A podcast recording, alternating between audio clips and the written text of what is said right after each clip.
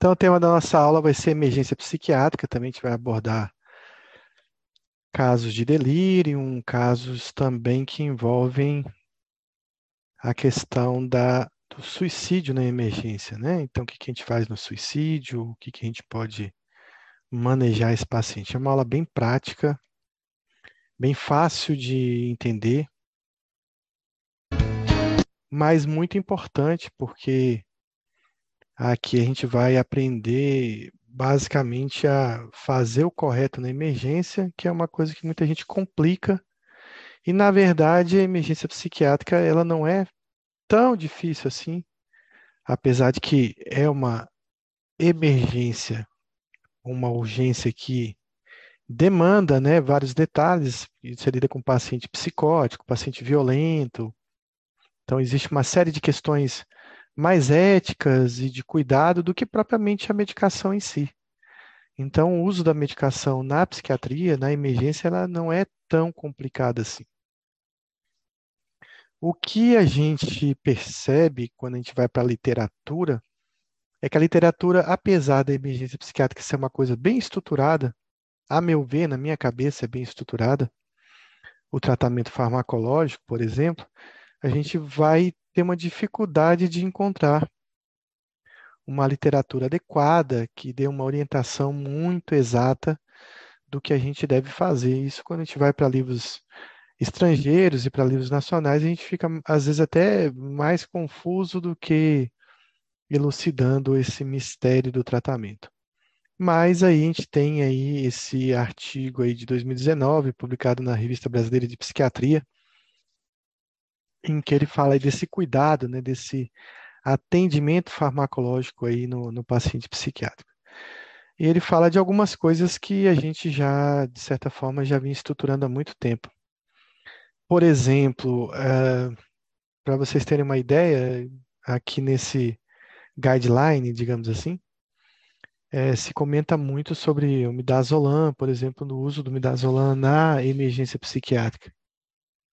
E isso é uma coisa que, por exemplo, na literatura, se você pegar um livro mais com uma edição mais antiga, ele fala muito pouco do midazolam. Eu uso midazolam na emergência psiquiátrica desde 2006, 2007, né? Então antecipa aí muitos anos, a, é, talvez os guidelines que usaram o midazolam pela primeira vez. E isso porque psiquiatria, é, emergência psiquiátrica você muita coisa você vai aprendendo no caminho mesmo. E isso faz parte de um momento aí da minha vida que eu trabalhei no SAMU, no pré-hospitalar, gostava muito de emergência. Então, aí no começo da psiquiatria, para compensar, dava alguns plantões no SAMU e fui para intervenção no SAMU. E intervenção no SAMU, eu posso considerar que 20% dos atendimentos de intervenção do SAMU são pacientes psiquiátricos. Então, você aprende muito no SAMU é, não só a manejar esse paciente agressivo, a ter que lidar com o corpo de bombeiro, com a polícia e com a questão de invasão de casa, invasão de domicílio, contenção física do paciente, né, feita por uma equipe pequena, como abordar um paciente agressivo com uma faca na mão, com uma espada na mão, sei lá, armado. Então eu tive essa vivência aí que durou bastante tempo no SAMU e que me ajudou bastante também, além de ter a vivência dentro do hospital, no hospitalar também, porque meu hospital é porta de entrada de, de emergência psiquiátrica, eu faço as avaliações de paciente que chega lá, e agora mesmo distante desse atendimento é, direto ao paciente ali em surto, recentemente, tem poucas semanas, eu saí de casa às 6 horas da manhã, estou passando pela rua e vejo dois carros destruídos, totalmente destruídos, é, os vidros todos quebrados, né? E aquele carro de polícia, muita gente na rua. Eu paro com o meu carro, era o caminho, e lá dentro da casa está trancado, cadeado, um paciente meu antigo, que eu não via há muito tempo, com uma barra de ferro na mão e a polícia tentando invadir. E aí acabou que eu fiz todo o atendimento, né? Porque ele aceitou apenas que eu entrasse na casa, eu consegui que ele me desse a barra de ferro. Então, eu que fiz as medicações dentro da casa, ele não aceitou SAMU nem nada. e acabei te preparando ele para o SAMU entrar e a polícia entrar e, e- e pegar ele. E isso demanda muita, de certa forma, coragem, mas também uma, uma questão de senso, de percepção, de, de notar se aquele ambiente está favorável, se aquele paciente pode ser confiável em dado momento, ou em que nível de segurança você pode ter para fazer isso. Porque não é qualquer paciente que você vai entrar na casa, que você vai medicar e que vai dar certo. Mas ele com certeza ia ser muito agredido pela polícia, como já foi várias vezes.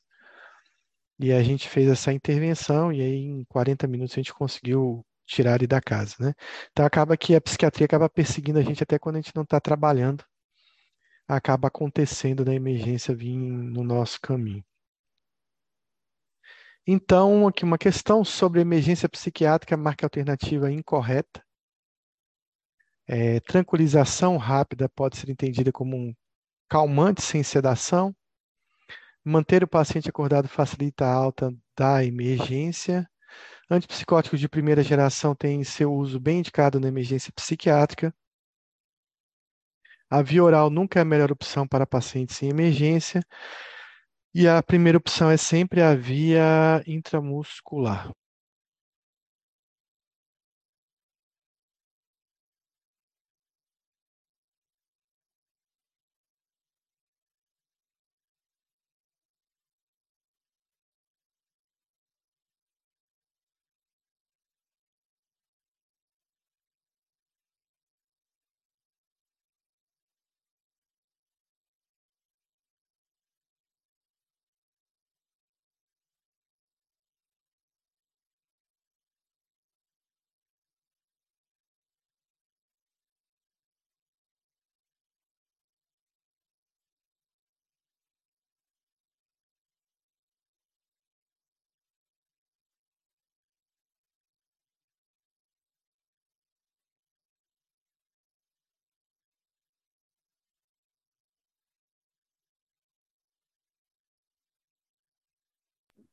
Então, marcarei a letra D, né, exatamente essa resposta.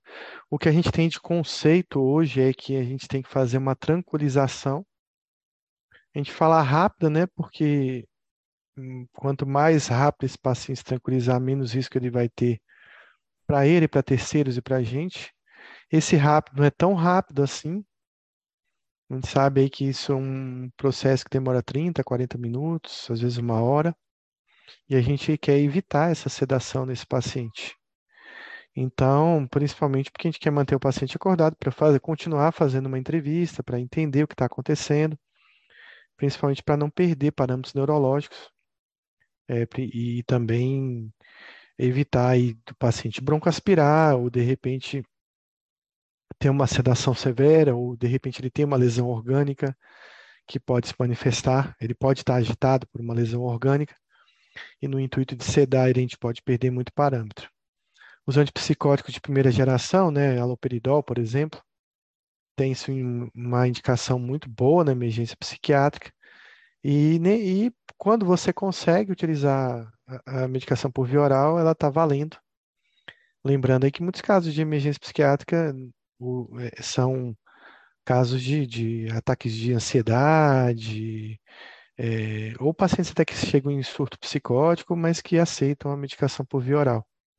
Nem todo paciente chega agressivo, nem todo paciente chega num risco imediato de agressão ou de agitação. Então, a gente pode tentar a medicação oral. A via intramuscular é aquilo que a gente faz na agitação psicomotora, quando aí todas as outras tentativas, né, ou, ou opções não forem validadas para esse caso. Então, é o transtorno mais comum na sala de emergência psiquiátrica. Uso de substâncias, psicose, transtorno dissociativo, transtornos ansiosos ou depressão.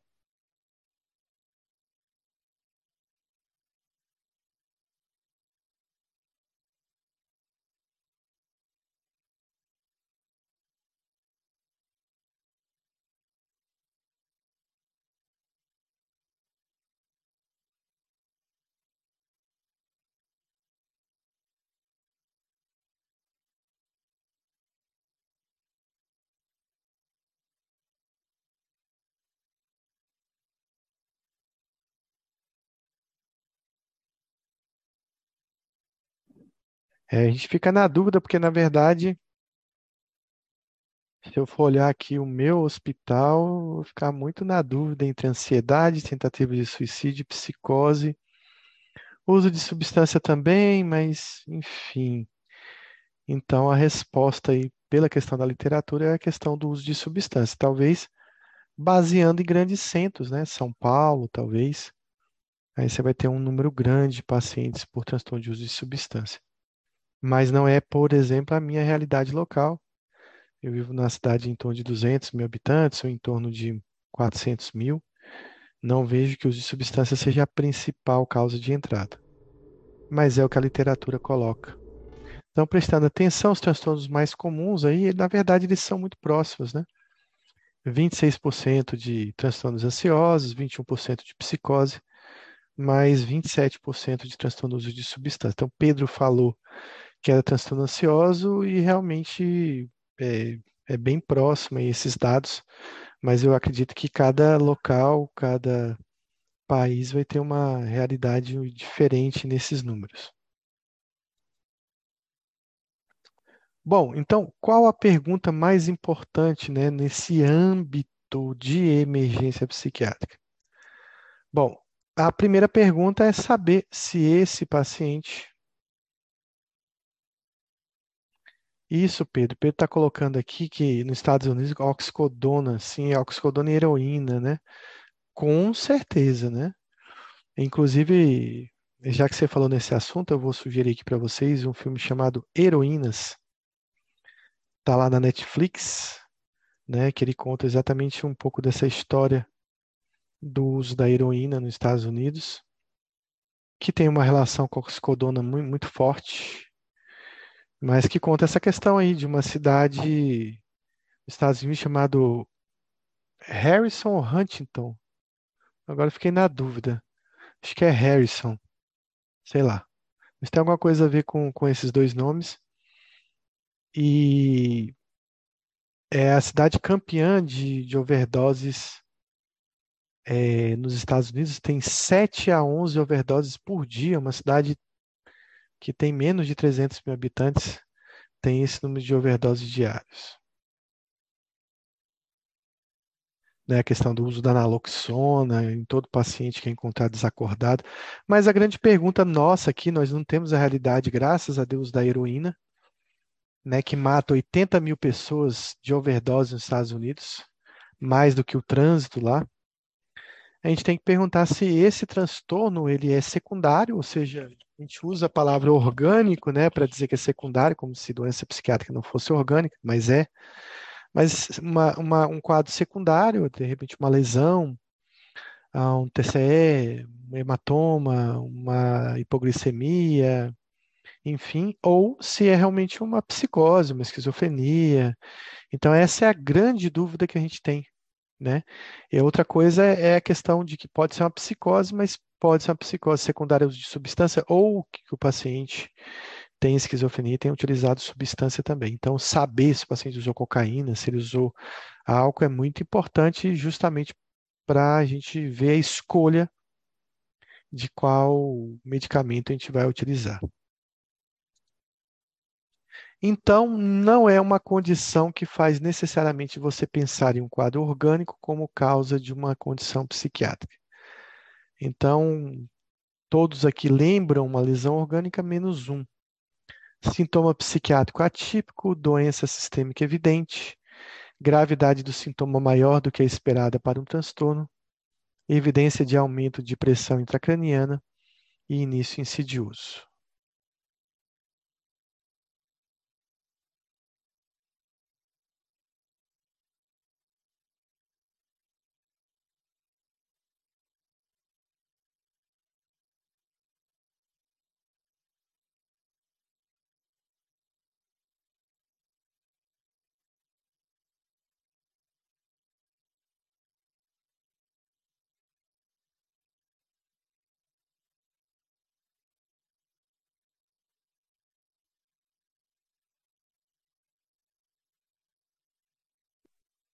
Então, geralmente, os quadros mais orgânicos são mais agudos, né? Eles não são tão insidiosos assim, né?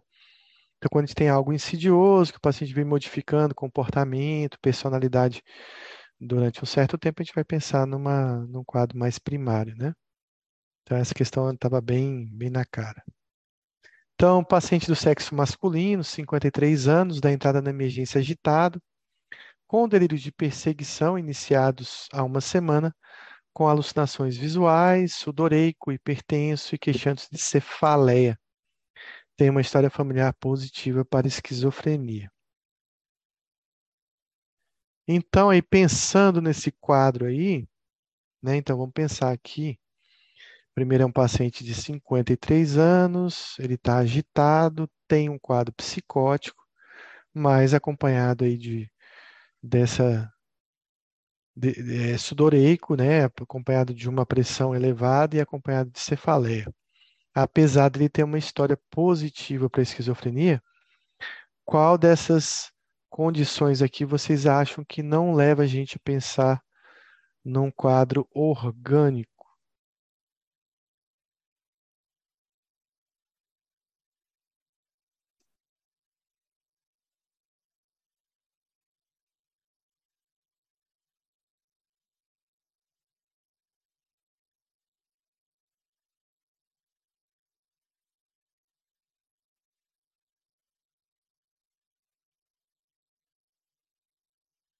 Apenas um não faz a gente pensar que é orgânico, né? O restante faz a gente pensar que é orgânico.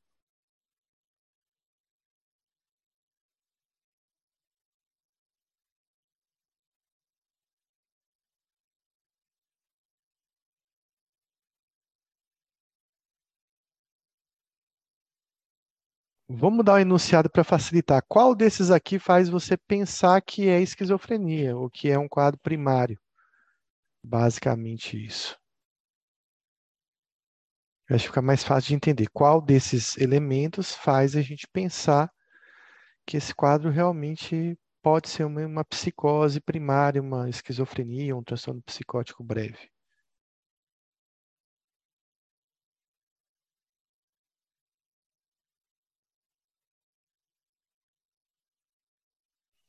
Então vamos lá. Idade atípica, 53 anos, surto psicótico em homem, está bem atípico, faz a gente pensar mais num quadro secundário.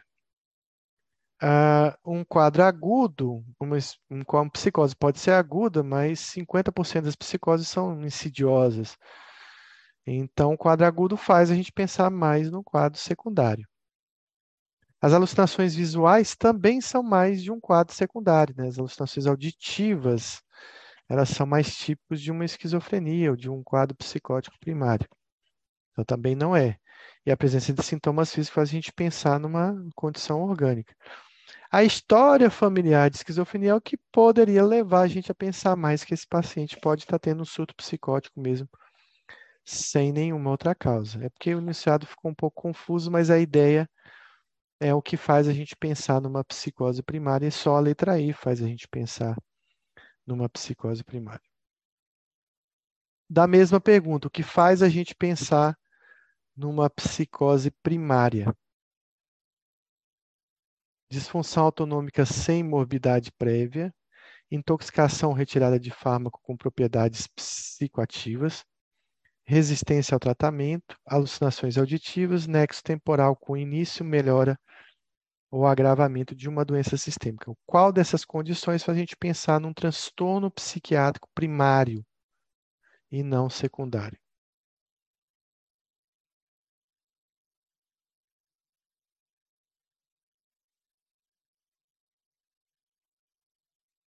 Então, exatamente isso a gente sabe que uma disfunção autonômica faz a gente pensar no quadro secundário, se tem uso de substâncias, faz a gente pensar no quadro secundário, se é um quadro refratário resistente, faz a gente pensar no quadro secundário. Se tem alucinações auditivas, aí não, eu fico pensando mais num quadro primário. E se ele tem relação com uma doença sistêmica, eu fico pensando no quadro secundário. Então, a resposta é realmente a letra D. Então, alucinações auditivas, lá lembrando né, das sintomas de, de primeira ordem de Kurt Schneider, Interessante, eu acho que eu tenho até um livro do Kurt Schneider de psicopatologia, é um livro raro, né, que ele descreve esses sintomas de primeira ordem, alucinações auditivas, alucinações de comando, alucinações com vozes comentadoras que dialogam entre si, aí quase que bate o martelo que é a esquizofrenia, né? Então, são as alucinações mais, alucinações mais comuns nesses quadros, né? As alucinações de outras modalidades, principalmente olfativa e gustativa, fazem a gente pensar num quadro mais secundário. Né? Então, sempre que eu tenho um paciente com sintoma típico, né? Sei lá, uma, um delírio atípico, uma alucinação atípica, né? A gente tem que pensar num quadro secundário. Se ele tem uma doença sistêmica evidente, o paciente tem lúpus, sei lá, tem hipotiroidismo, né? É, tem tumor, né? Tem hepatopata, nefropata, a gente vai pensar também num quadro secundário. A gravidade do quadro, né?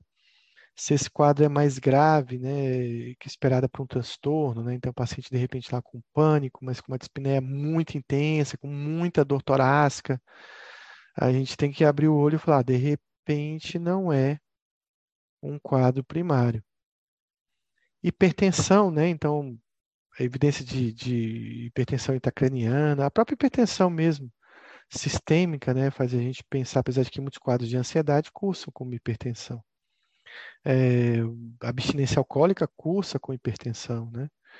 É, uma síndrome neuroléptica maligna pode cursar com hipotensão, mas pode cursar com hipertensão também, ou uma oscilação entre um e outro. Mas sinais neurológicos, né, e de, de uma hipertensão intracraniana, a gente vai pensar numa lesão cerebral algum efeito de massa, alguma coisa assim. O início também, né, tardio da doença, né? Então, paciente maniforme. Esse dia eu peguei uma senhora que ela estava extremamente maniforme, dando risada, delírio de grandeza, né? E bem agitada. 66 anos, né? Primeiro episódio, né? E assim, a mãe faleceu de Alzheimer, ela já vinha com esse quadro meio que insidioso, né? E aí veio com o encaminhamento lá de um, é, de, um, de uma paciente tomando lítio com diagnóstico de doença bipolar, né? É, doença bipolar é a última que eu vou pensar nessa paciente de 66 anos, né? Até que se prove o contrário, ela tem um quadro demencial. Tinha hiperfagia, tinha desinibição, tinha hipersexualidade, mas a hiperfagia chamava muita atenção. Ela teve essas mudanças, né, de personalidade muito intensas e que faz a gente pensar aí, apesar dela ter uma história familiar de doença de Alzheimer, que é basicamente que relataram, ela estava fazendo um quadro bem típico, assim, de, de um quadro maniforme mesmo, secundário, mas com algumas coisas de Clover-Buss, que a gente pensa aí num, numa demência frontotemporal, né? demência de pique. E não sei se ela tinha, ela tinha um histórico também de perda de memória anterior a esse quadro de personalidade, então pode ser demência mista, aí, né, que tenha pique e Alzheimer envolvido. É, não sei ao certo, mas está em investigação, mas assim, né, não é uma paciente bipolar, não é uma paciente para ficar passando lítio, né, e de repente tentar estabilizar o humor dela. Essa é a última coisa que a gente pensa, né? Então, é, se esse quadro tem né, uma história, não tem história de doença psiquiátrica, também faz a gente pensar de que possa ser um quadro secundário. Além disso, né, se esse paciente utiliza substância, que pode ser um remédio, né, não precisa ser necessariamente uma droga de abuso. Então, assim, a gente vê muito quadro é, psicótico, maniforme, principalmente, com corticoide, né? Mas vê também com delírio, né? Com outras substâncias, aí pode ser um, uma simples, um, um simples antibiótico, de repente. Cipro, quinolona dá bastante delírio, né? Quando você tem a liberação autonômica, né?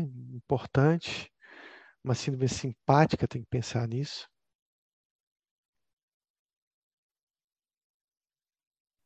Aí Pedro está relatando aí que a hidroxicloroquina e a azitromicina estavam dando quadros psicóticos. Legal, Pedro. Interessante. Muito bem. Eu não sabia disso, né? Então, mais uma, uma coisa aí para a gente pensar na hidroxicloroquina na, na pandemia, né? É,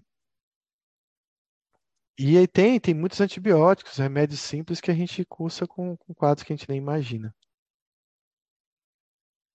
Legal, Pedro. Manda aí pra gente. Vendo seu interesse aí. Será que vai fazer psiquiatria? Pedro aí é. Pedro tá em que ano, Pedro? Quarto ano? Aí, ó. Tá vendo aí, pessoal? O pessoal que faz. Aí tem, tem um monte de médico aqui te olhando. Tem Tayane que foi minha aluna.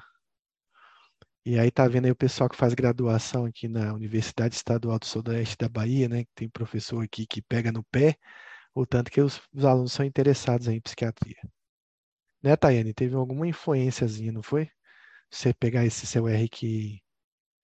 Então também intoxicação, né? Retirada de um fármaco com propriedades psicoativas também pode ser tanto a, a intoxicação quanto a abstinência de uma substância.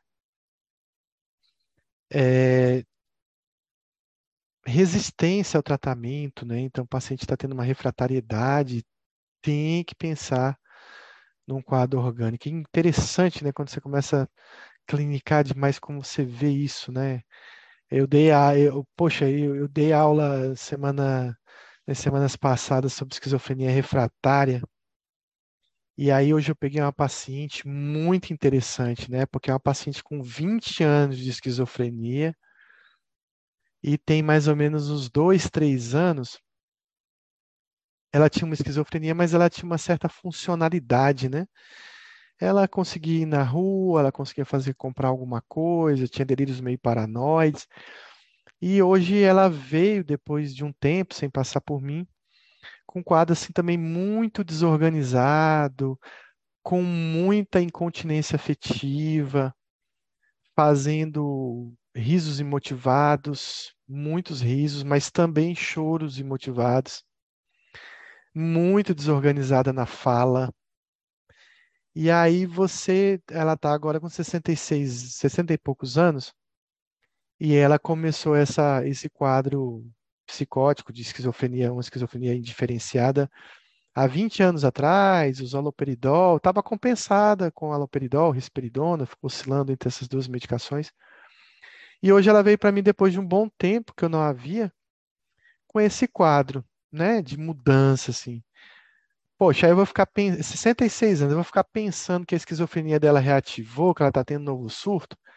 Eu não. 66 anos, tem que pensar num quadro demencial aí. Um esquizofrênico também pode fazer demência, pessoal. Então, não, nada impede de que um esquizofrênico, que foi a vida toda esquizofrênico, desenvolva demência frontotemporal. E ela estava com muita cara de demência frontotemporal, né? Alterações de linguagem, alterações comportamentais, e essa questão da, da questão é, afetiva, né? Dessa incontinência, dessa labilidade. Então, é, até a família, aí ela vinha passando por vários psiquiatras, psiquiatras mexendo no antipsicótico dela, sem muita resolutividade. E a, a, a, eu perguntei assim para os familiares: vocês acham que isso aí é esquizofrenia que ela sempre teve? Ou vocês acham que ela está adquirindo uma doença nova? E a família respondeu assim, em uníssono, né? Eu acho que ela está tendo uma doença nova. É que foi que bateu, né? Foi na minha ideia de que poxa, essa paciente ela foi esquizofrênica, mas ela nunca foi assim. Ela teve surtos psicóticos, mas nunca foi desse jeito. Por que que eu vou ficar pensando agora que ela está fazendo, sei lá, uma esquizofrenia residual assim do nada, com alterações muito francas de uma demência, né? Então, a paciente que a gente vai rastrear um quadro demencial aí, talvez só antipsicótico não dê conta. Enfim, quando ela estiver melhor um pouco, mais organizada, a gente vai tentar é, investigar isso. E ela estava com altas doses, de, altas doses não, mas estava com 20 miligramas de haloperidol, fazendo distonias, um pouco de síndrome extrapiramidal. E aí, lembrando a aula de, de, de esquizofrenia, o que, que a gente vai fazer, né, nesse caso? A gente vai pensar, sei lá, numa medicação mais potente para, de repente, manejar isso e pensar num, numa investigação de demência. Então ela foi logo para clozapina de cara. né? A gente vai tentar compensar esse quadro junto com a haloperidol e depois investigar a demência. Então, assim, por que, que ela não vinha respondendo, né? A esse haloperidol? Se ela respondeu a vida toda a doses mais baixas de haloperidol, por que, que agora 20 miligramas aos 66 anos não está funcionando mais, né? Ela não tem nem dopamina direito para poder fazer tanto surto psicótico aos 66 anos. Né? Então, alguma coisa está causando essa desorganização nela. Opa! Ah, ah, já saiu aqui até o, o artigo. Muito legal. Bom ver o interesse de vocês aí. As alucinações, né, visuais, olfatórias, olfatória e gustativa tem que pensar em tumor cerebral, craniofaringiomas, né, tumores de célula túrcica. Tem que pensar nisso. As alucinações visuais estão presentes nos quadros psicóticos, mas elas já não são tão comuns quanto uma alucinação auditiva. Então tem que pensar no quadro secundário. E a questão de uma doença, né, com nexo temporal, com início, melhor agravamento de uma doença sistêmica, o uso de um medicamento, né? Hoje eu, eu aí vou dar exemplo, não sei se vocês gostam de eu ficar falando de exemplo aqui do meu consultório, mas essa semana foi bem recheada. Mas hoje eu tive uma paciente que, que ela me queixou a seguinte coisa: ela toma um remédio, duas horas depois, ela começa a fazer uma dissociação. Interessante que ela, ela usou exatamente esse termo. Eu fico tendo dissociações. Né? E, e ela falou assim, ela não usou o termo desrealização, mas ela usou o termo dissociação. E ela fica tendo desrealizações. Ela falou, o ambiente fica todo estranho, as pessoas ficam estranhas, né? E eu fico com medo também, eu fico um pouco taquicárdico, eu fico um pouco de falta de ar. E eu não tenho saído, porque quando eu tomo remédio, eu saio, tipo, eu vou no supermercado, eu não gosto de ficar nesse ambiente que tem muita gente. Me dá uma agonia, me dá uma ansiedade, eu tenho evitado de sair. E essa é uma paciente interessante, porque é uma paciente com diagnóstico de doença bipolar, jovem, técnica de enfermagem, passou por quadros maniformes, depois ela entrou numa depressão é, bipolar que deu um pouco de trabalho, porque ela passou por quetiapina, ela passou por aripiprazol e a gente não lítio e a gente não estava lamotrigina, a gente não estava conseguindo compensar muito bem a, a, a, depressão dela. E por último, ela compensou a depressão com lurazidona e bupropiona. Aí ela ficou ótima. Um mês depois de quatro semanas depois de resolvida a depressão, a gente tirou a bupropiona dela e aí ela ficou só com lurazidona de 40 miligramas. E aí ela veio com, esse, com, esse, com essa questão toda. Eu, é, eu sei que é a lurazidona porque eu tomo a lurazidona no jantar e em torno de uma ou duas horas depois eu fico assim. E aí eu peguei a lorazidona, reduzi para metade e eu percebi que eu continuei assim, mas em numa intensidade menor, uma frequência menor. Então eu sei que é lorazidona. Mas eu não quis interromper porque foi difícil tratar minha depressão e eu queria que você achasse a solução para isso. É, achando outro remédio ou modificando essa lorazidona. E aí, assim, eu nunca vi isso com lorazidona. Nunca vi. Já prescrevo lorazepam há um bom tempo, mas essa queixa específica de meio que um ataque de pânico, uma agorafobia, essa dissociação, eu nunca vi, né? Talvez seja assim uma mini microacatesia, não sei, sei lá, uma coisa diferente.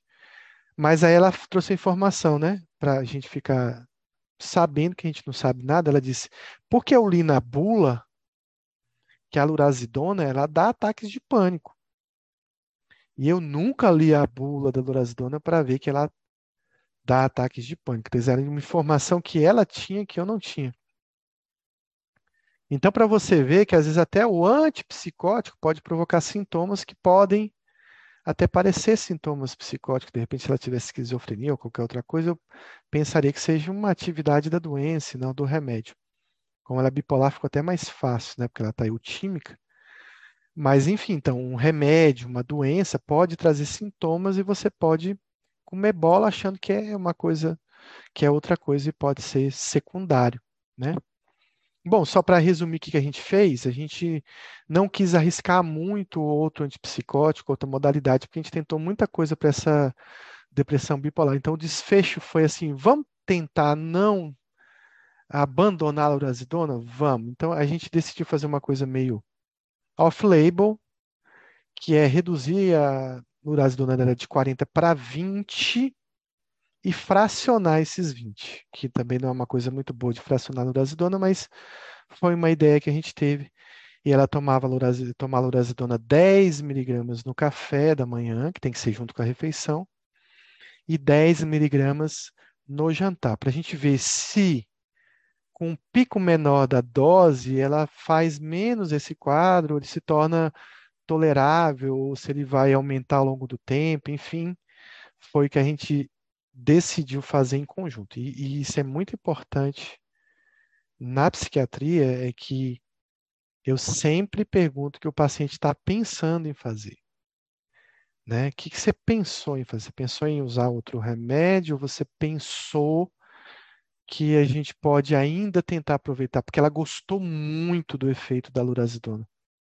Então, é um remédio que ela fez uma afinidade, vamos tentar até onde der. Se não der, a gente vai para um brexpiprazol, tenta voltar lá motrigina, sei lá.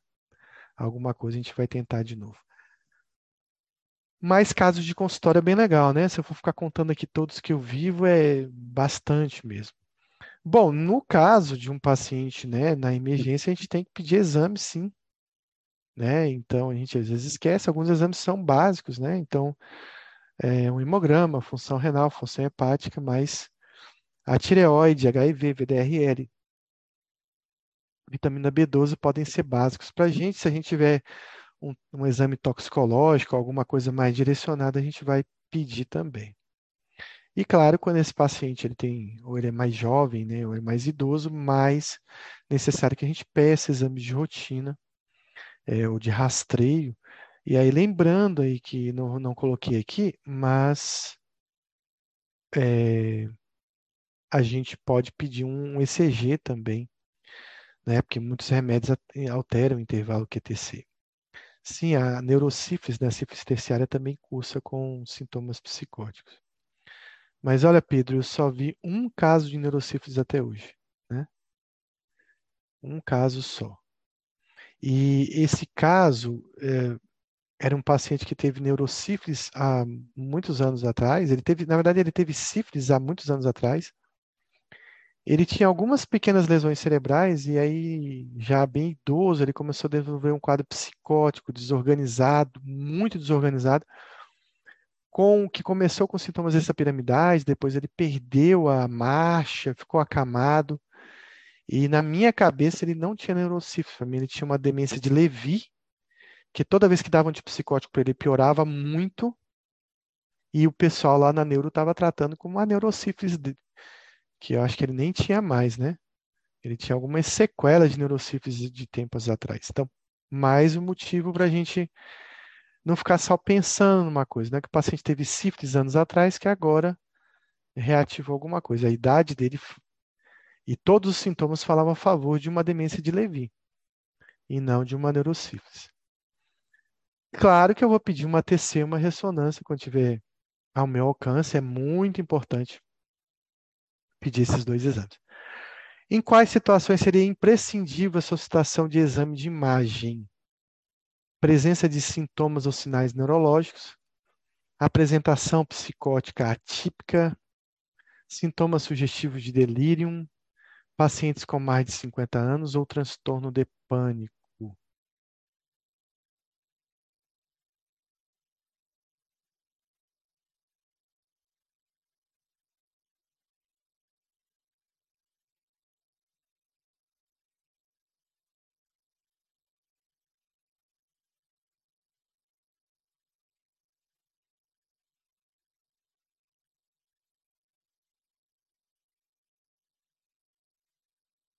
Eu acho que seria não imprescindível, né? É. Porque Aqui eu pediria, aqui eu pediria, aqui eu pediria também, aqui eu pediria também. Então, não sei se a pergunta está errada, mas acho que seria qual situação eu não necessariamente pediria um exame de imagem. Eu acho que foi isso que foi colocado, exatamente transtorno de pânico. Então, talvez esteja mal formulado aí o enunciado. Bom, então lembrando, né, todos os quadros de sintomas atípicos, quadro de delírio, a gente deve pedir exame de imagem. É, a idade do paciente, principalmente se for um, um quadro, sei lá, psicótico atípico para aquela idade, a gente deve pedir exames de imagem. A gente tem algumas perguntas clássicas para fazer. E essa é uma pergunta que sempre cai em prova da BP. Então, qual das alterações psicopatológicas estão mais relacionadas a uma condição orgânica, é, secundária e não uma condição primária?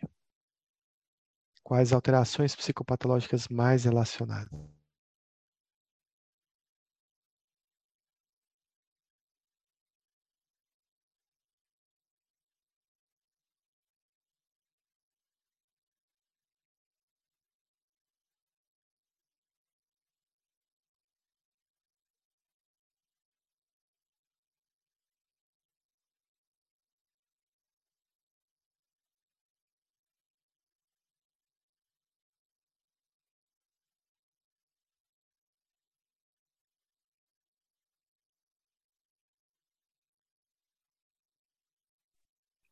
Bom, então o que a gente tem aí é que tudo vai estar tá meio alterado em algumas condições orgânicas, né? Mas com certeza a gente tem que pensar em nível de consciência, né? Esse paciente, a, consciência, né? Aquele sistema reticular ascendente, né? Que está relacionado à manutenção, né? Desse, desse cérebro funcionante, ele é importante, né? Para para o funcionamento todo certo. Então, se o paciente está tendo um rebaixamento, um estreitamento do nível de consciência, a gente tem que pensar numa condição orgânica. É, se você não tem consciência, não vai conseguir ter nem quase nenhum tipo de atenção. A atenção depende dessa lucidez de consciência. Não dá para ter atenção com rebaixamento de nível de consciência, por exemplo. Então, o que você tem geralmente é uma redução global da consciência, né? O que a gente chama de hipoprosexia, né? Ou aprosexia, que é uma abolição da atenção. É, e, bom, orientação, ele está relacionada a informações muito básicas do cérebro humano, né? Saber quem você é, quem são as pessoas, onde você está, e basicamente se localizar no tempo, né? E também isso é muito dependente, são as informações mais básicas de alguém, eles são muito dependentes da consciência. Então, o que a consciência vai levar primeiro são esses dois. Mas claro que ela vai mexer na memória, na linguagem, na senso-percepção, no pensamento e etc. Mas, com certeza, o básico de tudo é orientação, consciência e atenção. Eu sempre dou o exemplo né, de, um, de uma zebra, de alguma coisa no, no safari, não, né, numa savana africana. Então, para que eu, uma zebra, sobreviva, sobreviva a esse ambiente, primeiro ela tem que estar acordada, segundo, ela tem que estar atenta ao ambiente, e terceiro, ela tem que saber a diferença de um leão, uma zebra, de um leão e uma girafa. Que se ela não estiver orientada, ela não estiver no rebanho dela, não estiver sabendo que ela está andando de noite por aí, ou onde fica a água, se ela não tiver um nível de orientação mínimo, ela vai morrer. Então, o que faz um animal, são funções básicas de um animal, é estar tá orientado, estar tá consciente e estar tá mantendo seu nível de atenção. Então, isso é básico para todo ser humano para todo ser humano e para todo animal aí, para a sua sobrevivência. Então, são as funções mais básicas do cérebro, né? Bom, outra pergunta clássica, será? Então vamos lá. Em relação à emergência psiquiátrica, marque a alternativa incorreta. Pacientes psiquiátricos apresentam maior prevalência de comorbidades clínicas do que a população geral. Deve-se avaliar marcha, fala, marcha, força muscular, sensibilidade, reflexos, pares cranianos e coordenação motora. A consciência, orientação, atenção e memória geralmente estão alterados nos quadros psiquiátricos primários. Pacientes com quadros atípicos de psicose devem passar por exame de imagem. E é importante solicitar exames de screening toxicológico.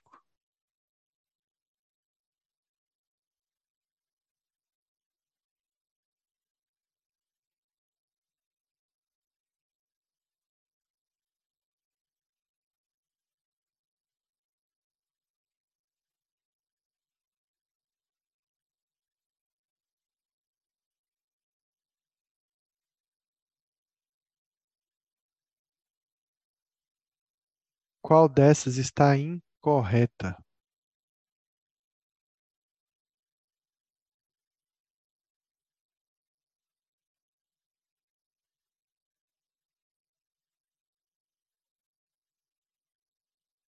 Tem uma pegadinha nessa questão, né? Que ela parece que está tudo correto, né? Mas tem só uma palavra que torna um item delas errado, né?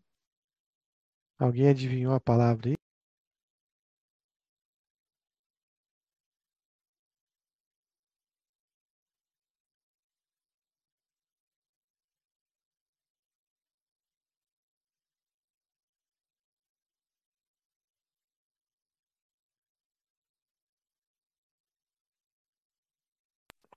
Olha aí a palavra aí que está tornando a letra C errado, né?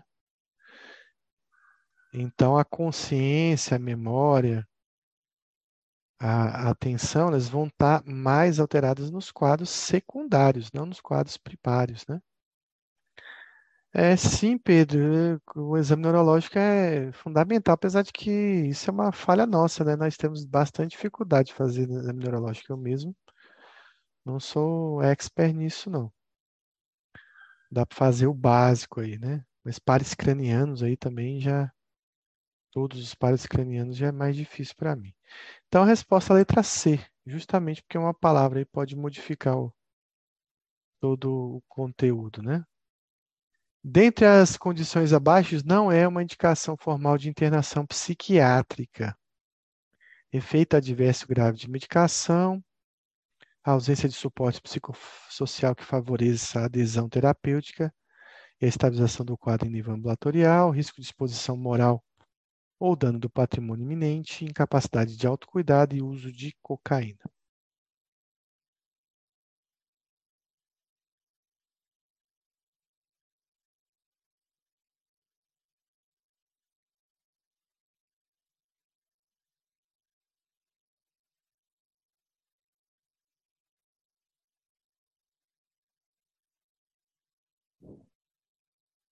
Então, comentando essa questão, né, existe uma grande dificuldade de saber que paciente você vai internar ou não vai internar. Isso é uma dificuldade grande, porque assim, eu, eu trabalho numa, no hospital regional, é a porta de entrada de cerca de 600 mil habitantes, mais ou menos. Então lá chega de tudo, você tem uma emergência lotada, você tem lá dois três plantonistas clínicos e eles estão sempre pedindo a avaliação do psiquiatra, né? E às vezes esse paciente, como a avaliação psiquiátrica no caso do meu hospital, ela não é feita de imediato, mas ela é feita quando o visitador vai visitar a ala psiquiátrica, ele passa para ver os pacientes de emergência, pode ter um delay de tempo grande, né? Se esse paciente chegar no fim de tarde, de noite, para que o psiquiatra passe de manhã. E aí, às vezes, de lá, né? Paciente, e o paciente poder ter, ter descido para a psiquiatria, é, descido, no caso, internado para psiquiatria, porque no meu caso, a minha psiquiatria é na parte de baixo mesmo do hospital, bem antes, né? Sem, inclusive, incorrer em risco para a equipe lá em cima e para evitar uma coisa que acontece muito na emergência psiquiátrica, que é a fuga, né?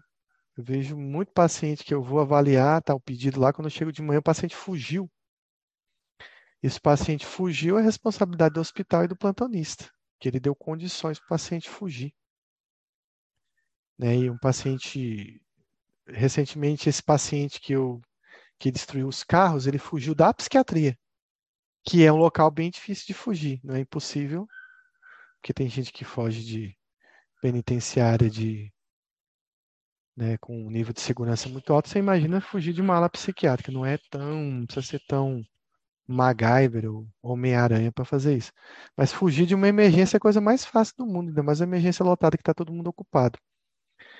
E, e aí você dá margem para o paciente fugir, agredir alguém, enfim. E esse paciente meu fugiu da ala psiquiátrica, mas eu vejo muitos que fogem da ala é, da emergência, direto da emergência. E se esse paciente ele foge, ele pode agredir alguém. Ele pode voltar e matar alguém, ele pode fugir, ele pode desaparecer. Sabendo que alguém queria internar ele, por exemplo. E aí o paciente é psiquiátrico, a gente tem que entender o seguinte, ele entrou na emergência, ele é responsabilidade sua. Não é só de medicar, de melhorar ou de evitar que ele tenha alguma reação ao remédio. Ele é responsabilidade é sua até a alta. Então, o que acontecer com ele lá dentro até sua alta, você vai responder. E se ele voltar para algum lugar, ou ele agredir ou matar alguém, talvez você possa responder também. E às vezes eu chego lá na emergência e tem um paciente lá, paciente ameaçou a família com facão, né, com uma arma branca, solicita avaliação do psiquiatra para considerar uma internação. Pô, não precisa do psiquiatra para considerar uma internação. Bia, que tem oito anos, sabe que é o paciente que precisa internar que não precisa internar. É bem fácil saber o paciente que precisa internar ou que não precisa internar. É aquele que você levaria para sua casa ou não. Bem fácil. Bem fácil de entender. Você conseguiria cuidar daquele sujeito em casa ou não? Né? Então, por exemplo, você tem um paciente que está tentando suicídio, com chumbinho, você conseguiria cuidar dele em casa? Evitar que ele pule da janela do prédio? Que ele fuja, que ele se enforque dentro de casa? Se você não consegue evitar isso na sua casa, a família dele também não vai conseguir. Né?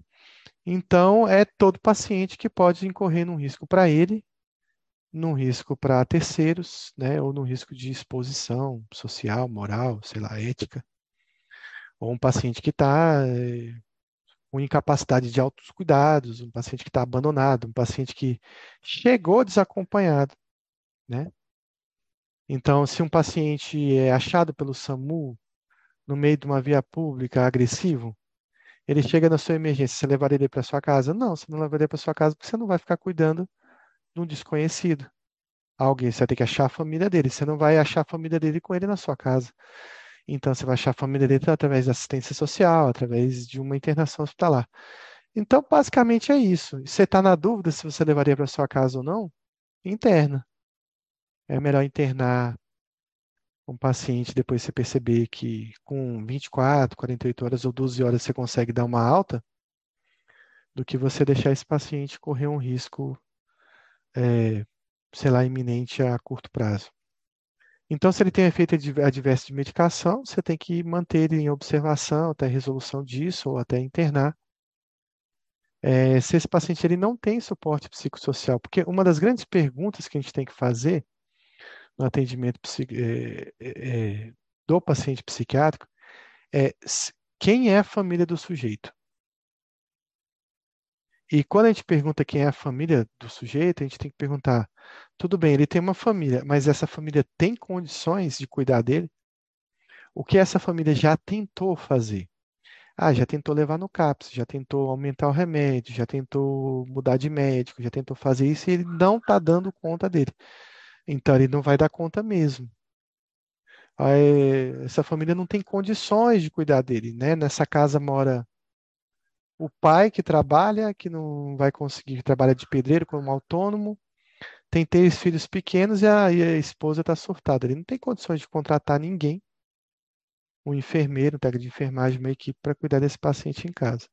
Já tem famílias que você tem condições de, inclusive, internar o paciente em casa, que dispõe de vários familiares para ficar cuidando dele, que dispõe até de uma equipe, de repente, de, de home care, para cuidar desse paciente. E eu faço muita internação domiciliar, paciente que eu internar numa ala psiquiátrica, eu consigo internar dentro de casa, porque a família me dá essas condições. Né? E aí tem que ser feita todas as orientações. Mas se ele não tem esse suporte, se ele está desacompanhado, se ele não tem adesão, paciente esquizofrênico não quer tomar o remédio, né? Aí você fala assim, não, ele não está tomando nada, nem risperidona, nem aloperidol, ele não engole o remédio, ele recusa, ele fica agressivo quando alguém oferece. Você conseguiria dar na sua casa? Não ia conseguir. Da família dele também não consegue. Então, tem que internar. A estabilização do quadro a nível ambulatorial não está acontecendo, o CAPS não está dando conta, tem que internar. E às vezes a gente interna até o paciente para começar uma medicação, né? Eu, eu tenho muito paciente carente que às vezes eu não consigo fazer os hemogramas, eu tenho que começar a clozapina, eu interno ele para para pelo menos fazer esse processo inicial da clozapina. Esse paciente teve uma exposição moral, ele estava dançando na rua, é, uma paciente estava num quadro maniforme, se insinuando para vários homens, transando com todo mundo, né? Ou ele quebrou alguma coisa, está quebrando a rua, né? Porque pode ser agredido, ser preso, então temos que internar esse paciente. E se ele não está tendo condições de autocuidado, também é uma indicação. O uso de cocaína vai variar a questão de se ele está intoxicado ou não, né? Ou se é uma dependência grave. Enfim, isso vai depender muito da, da condição, mas não é uma condição sine qua non para a internação. Então, dentre as condições abaixo, não é necessariamente uma indicação de internação. Então, o paciente ameaçou familiares com facão. O paciente estava ingerindo fezes humanas. O paciente usa de aloperidol apresentando febre de 40 graus. O paciente jovem apresentando automutilação no braço, nos braços. O paciente refratário com indicação de uso de clozapina, sem condições de acompanhamento ambulatorial de exames hematológicos.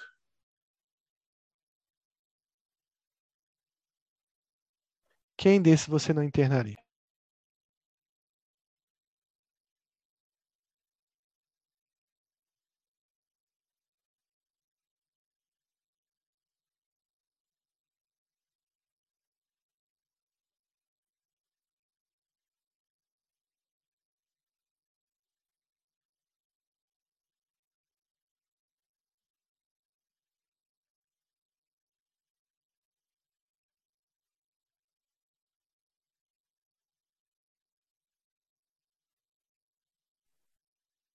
Pois é, então.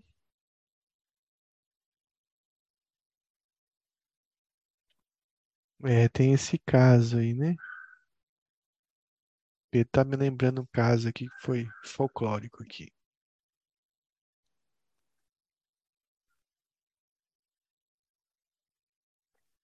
Qual desses pacientes você não internaria? É, aí, acredite se quiser, eu sou solicitado para avaliação de muitas jovens que se automutilaram, né? O paciente riscou lá com o lápis, com a caneta, uma gilete pequena, e nem assim, cortes leves, nem foram profundos, mas aí fica todo mundo em dúvida que essa paciente vai se matar daqui a pouco. Claro que a automutilação, ela está relacionado, sim, ela é um comportamento que a gente chama de comportamento para-suicida, né? Para suicídio, mas não é um comportamento suicídio franco, né? É, mas ele pode sinalizar. Agora, não é um paciente francamente suicida. Grande 90%, 95% dos atos de automutilação não são atos suicidas. Mesmo assim, o pessoal da emergência acha isso extremamente grave, né? Diferente do paciente que tentou conseguir atingir uma artéria, que ele estava tentando realmente suicídio. Então, esse é o paciente para ser encaminhado a nível ambulatorial, para medicar ali e solicitar que o paciente. Mas sempre, sempre vai pedir uma interconsulta psiquiátrica para esses casos. Bom, paciente demonstrou algum tipo de intenção de agressão, nem que seja que ele tenha pegado o facão, mas que ele tenha dito que vai pegar o machado, eu já acho isso extremamente grave não quer aparecer no noticiário. Né, como a colega que apareceu lá em Santa Catarina, paciente em quadro psicótico, esquizofrenia, paciente com alucinações de comando, sem adesão, duas semanas ou mais semanas sem uso de remédio, chega com a família na emergência, a família com medo pelas ameaças que ele vinha fazendo. A colega faz um aldol e um fenergan, diz que não é necessário internar, porque o paciente dissimulou lá na emergência, né? Lembrando que paciente psiquiátrico ele não tem déficit cognitivo, é, principalmente esquizofrênico paranoide, então ele pode simplesmente negar todas as acusações que estão sendo feitas. E foi o que ele fez, a, a médica acreditou nele, ele disse que ia tomar um remédio, que ele estava bem. Ele chegou em casa e matou quatro pessoas com um machado. É, pai, irmão, mãe, acho que um avô, né? Ela foi parar no noticiário, eu não quero. A paciente está ingerindo fezes, tá, não está tomando banho, não, sei lá, não está se alimentando, não tem autocuidado, tem que ser internado. Paciente com suspeita de síndrome neuroléptica maligna, né, febre é sempre aquele negócio. Que, que eu estou dizendo isso, que febre é sempre aquele negócio? É porque as técnicas de enfermagem da psiquiatria, elas mesmo com anos trabalhando, elas não conseguem falar síndrome neuroléptica maligna. Às vezes nem eu consigo falar, né? Então elas falam, doutor, fulano tá meio febril, eu acho que ele tá com aquele negócio. Então aquele negócio é exatamente a síndrome neuroléptica maligna, que ela já tem um insight de que febre na ala psiquiátrica é sinal de alerta.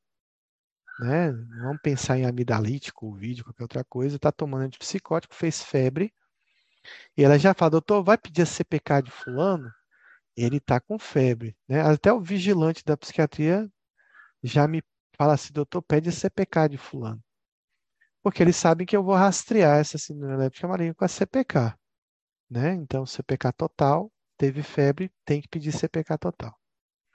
Isso é uma orientação que vocês têm que dar também no paciente de consultório, pessoal paciente consultório de CAPS, que você vai entrar com neuroléptico, você vai subir dose, a família né, desse paciente tem que saber, febre tem que sinalizar, principalmente febre elevada, né? E a questão de que às vezes a gente interna um paciente também para compensar ele ou realizar um tratamento. Então, as indicações de internação são aquelas que envolvem aquilo que eu falei.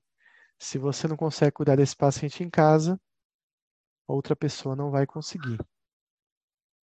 Então, risco de suicídio, né? Mas aí isso tem a ver com o que a gente vai falar na aula de suicídio, com a gravidade da tentativa, com as intenções do paciente, né? Com uh, o número de tentativas que esse paciente fez, alguns é, comemorativos que a gente tem que entender, né? Homem, tem porte de arma, trabalha é, policial, paciente teve uma tentativa com método letal, paciente tem uma doença, a depressão grave, refratária, paciente é bipolar, esquizofrênico, enfim. Um monte de condições que a gente vai avaliar se esse risco de suicídio pode vir a acontecer, ou, por exemplo, se esse paciente não tem condições de ter uma rede de apoio que impeça o suicídio dele em casa, se ele vai ter acesso ao atendimento ambulatorial rápido. Então, esse é um paciente para a gente internar também. Risco de alta heteroagressão, como a gente já havia comentado, uma incapacidade de autocuidado, também a gente comentou bastante. A questão de um transtorno de difícil controle ambulatorial, né? paciente muito refratário, está difícil, interna, até porque você pode, na internação, observar esse paciente diariamente, fica mais fácil. Você pode, inclusive, avaliar a adesão dele ou a resposta ao remédio quando ele tem adesão, coisa que a nível ambulatorial às vezes é difícil. Eu estava vendo uma. Acho que eu falei na aula de, de, de, de esquizofrenia sobre a questão da adesão, né? Que apenas 50% dos pacientes tomavam medicação corretamente, é, metade do, do, do é, apenas 10% dos pacientes que não têm adesão relatam que não têm adesão, que não estão tomando, né? Então 80% dissimula que está tomando o remédio. Deve ser muito perigoso acreditar só na palavra do paciente. Tem que ver como é que é o remédio é dado, como é que é verificado se ele realmente tomou ou não. É, necessidade de monitoramento da evolução do esquema terapêutico, efeito adverso grave de medicação, ausência de suporte psicossocial, é, ou de adesão, adesão que favoreça um, um acompanhamento ambulatorial, e um risco de exposição moral, dano ao patrimônio eminente são fatores que a gente deve levar em conta para a internação. Paciente do sexo masculino, 28 anos, é trazido à emergência por familiares com relato de que o mesmo mexe com todas as mulheres na rua, assoviando, chamando de amorzinho, minha namorada. O mesmo apresenta atitude jocosa na consulta, não faz uso de medicações, a família não tem menor controle sobre seu comportamento e não tem como obrigá-la a tomar as decisões, as medicações, desculpa.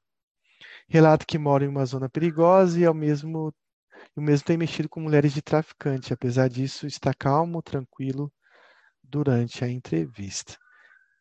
Então, e aí, o que vocês fariam para esse paciente? Internariam? Medicariam com aldol de depósito? Encaminhariam ao CAPS? Fariam aldol e uma prometazina e deixar a observação por seis horas apenas? Informar a família que não é caso de emergência? E aplicar diazepam intramuscular e deixar em observação por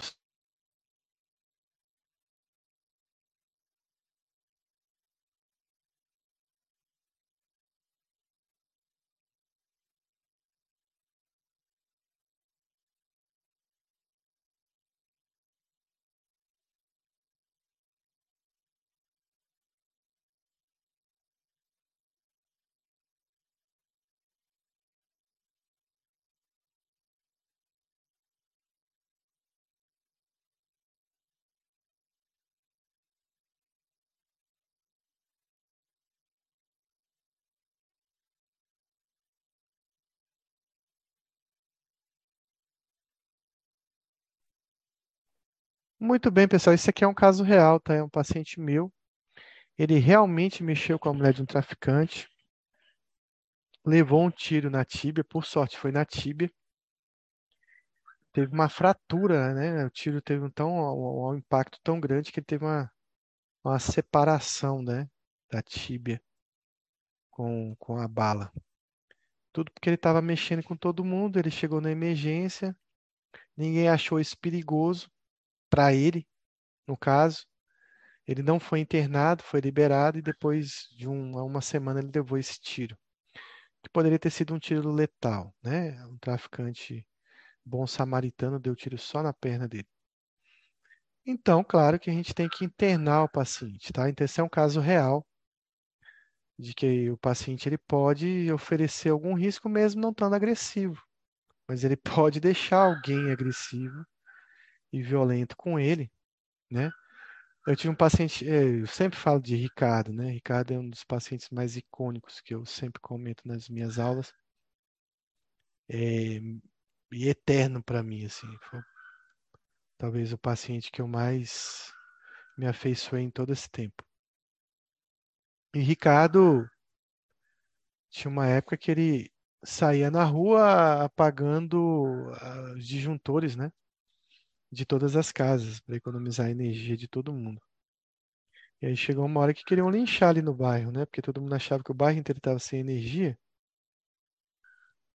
E na verdade, é,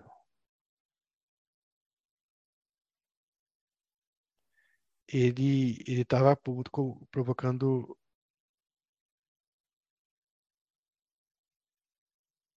provocando essa comoção e querendo que é, quase sendo linchado.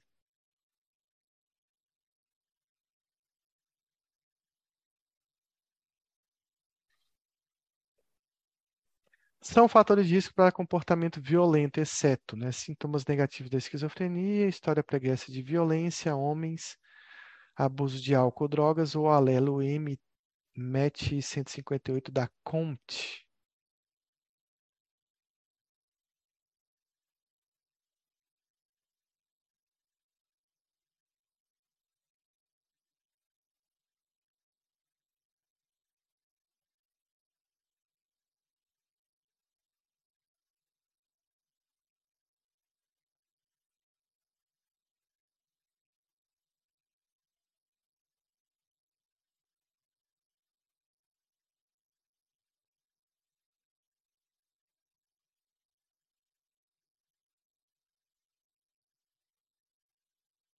Também essa é tranquila, né? Sintomas negativos da esquizofrenia não vão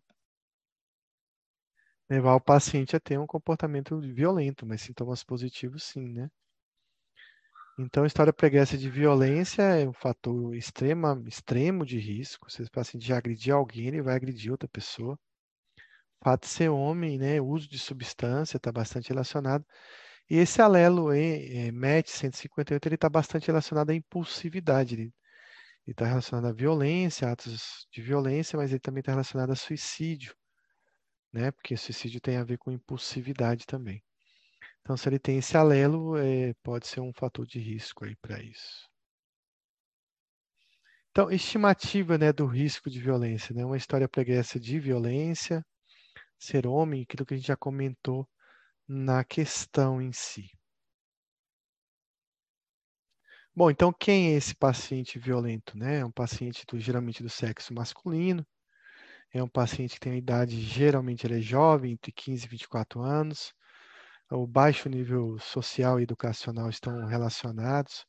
Quando ele tem uma pobre rede de apoio, porque não tendo rede de apoio, se ele já tiver uma doença psiquiátrica, ele vai ter grande risco de de não ter adesão ao tratamento, se ele tem uma história prévia de comportamento violento ou de outras internações psiquiátricas, se ele já teve um histórico de problemas com a justiça ou foi encarcerado, isso é um grande risco. Usa substância, tem pobre modelo parental ou uma história de abuso também. Se ele tem esse alelo que eu comentei, ou se ele tem uma doença cerebral orgânica, ou se ele tem lesão cerebral, se ele tem personalidade antissocial, esquizofrenia ou uso de substância também são fatores de risco.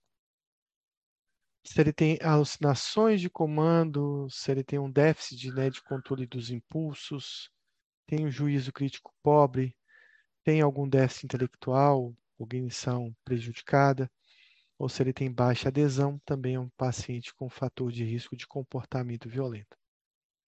E se ele demonstra uma doença, ou alguma patologia, ou uma personalidade que tenha baixa tolerância à frustração, se ele apresenta uma desinibição, se ele apresenta sinais de impulsividade, de raiva, ou tem um déficit nas funções executivas, seja por uma lesão cerebral, ele vai ter também maior risco de cometer um ato violento. Se ele está em risco de cometer um ato violento e você está pensando numa internação psiquiátrica, você tem que saber conter esse paciente, né? E a contenção mecânica ou física é muito importante na nossa prática, porque ela vai favorecer a gente medicar o paciente, entrevistar o paciente, manter ele inicialmente no nível de segurança. Então, sobre essa contenção, marque a alternativa incorreta. Ela pode ser feita por reclusão, colocar o paciente no ambiente calmo ou por contenção mecânica. A contenção mecânica busca preservar a integridade do paciente de terceiros. Ela pode ser determinada por qualquer membro da equipe. Ela deve ser revisada periodicamente.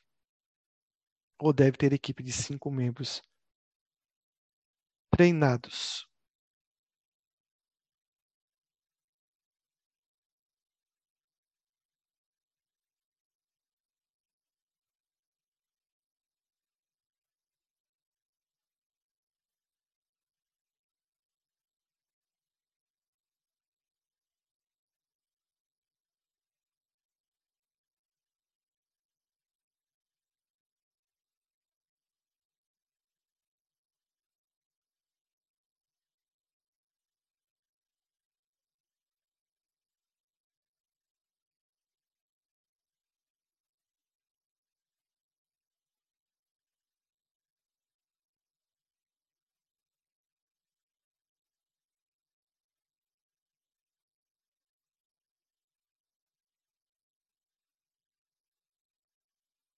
Exatamente isso. Então, alguém comentou, eu não sei quem é, que para mim só aparece iPhone.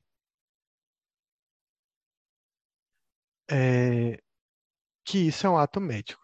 Né? Então, a contenção mecânica é um ato médico. Bruno, pronto, Bruno, obrigado. Então, Bruno, realmente é um ato médico. Então, ela tem que ser prescrita A contenção mecânica tem que estar na prescrição médica, ela não pode ser verbal, tá? E a gente vê muito aí quando chega lá o paciente, o enfermeiro conteve, alguém fez uma contenção e isso, na verdade, é ilegal.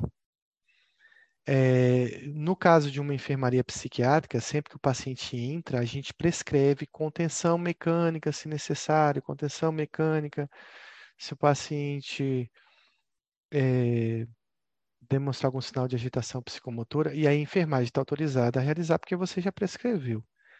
Então, basicamente, dentro da, da nossa prescrição já contém uma prescrição de contenção mecânica, se necessário. Né, lembrando que, se você puder escrever mais, que a contenção deve ser revisada, deve ser feita por cinco membros, etc., é, vai ficar mais completa a sua prescrição. Então, ela é prescrita ela apenas pelo médico assistente do paciente, né? E ela é um ato médico, como foi relatado aí. Um ato médico regulamentado pelo Conselho Federal de Medicina e pelas leis nacionais.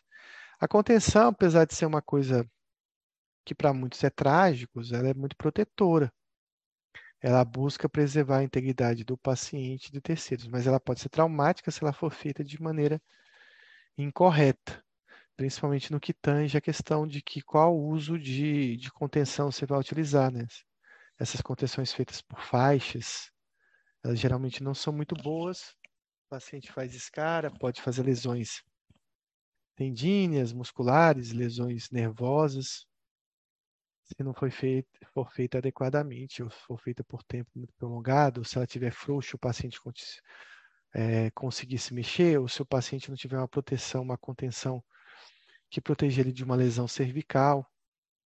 Então, a gente deve revisar esse, periodicamente essa contenção, né, preparar uma equipe né, que deve conter cinco é, membros, lembrando que cada membro da equipe segura né, um membro do paciente, membros superiores e inferiores, e um paciente e um membro, o quinto membro é responsável pela amarração desse paciente. Né? Ela deve ser bastante ajustada, lembrar que ela deve conter uma faixa torácica. Eu lembro recente de um paciente que ele foi né, contido, mas esqueceram de botar essa faixa torácica e a a técnica de enfermagem foi fazer algum procedimento nele, uma coleta, não lembro o que, foi. E ele conseguiu mexer a cabeça, levantar a cabeça e, deu, e quase arrancou a orelha dela. Né, então, lembrar disso, a, a imobilização com a faixa torácica é importante. Até o paciente não ficar batendo a cabeça, fazendo lesão tipo chicote da cervical. A gente deve usar essa faixa, deixando o paciente, claro, é, conseguindo ele respirar com essa faixa. A gente deve utilizar um material resistente. Geralmente a gente usa aquelas faixas de kimono, eh, tecido de kimono, né, todo acolchoado para conter o paciente. Ele deve ser posicionado sempre decúbito dorsal, com uma elevação aí pelo menos 30 graus da cabeceira, para evitar uma sedação e uma broncoaspiração.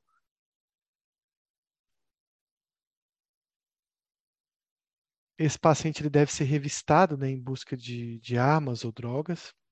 Deve ser também feita uma busca ativa de lesões que esse paciente pode ter. Deve assegurar né, que esse paciente receba um acesso venoso, né, se for necessário.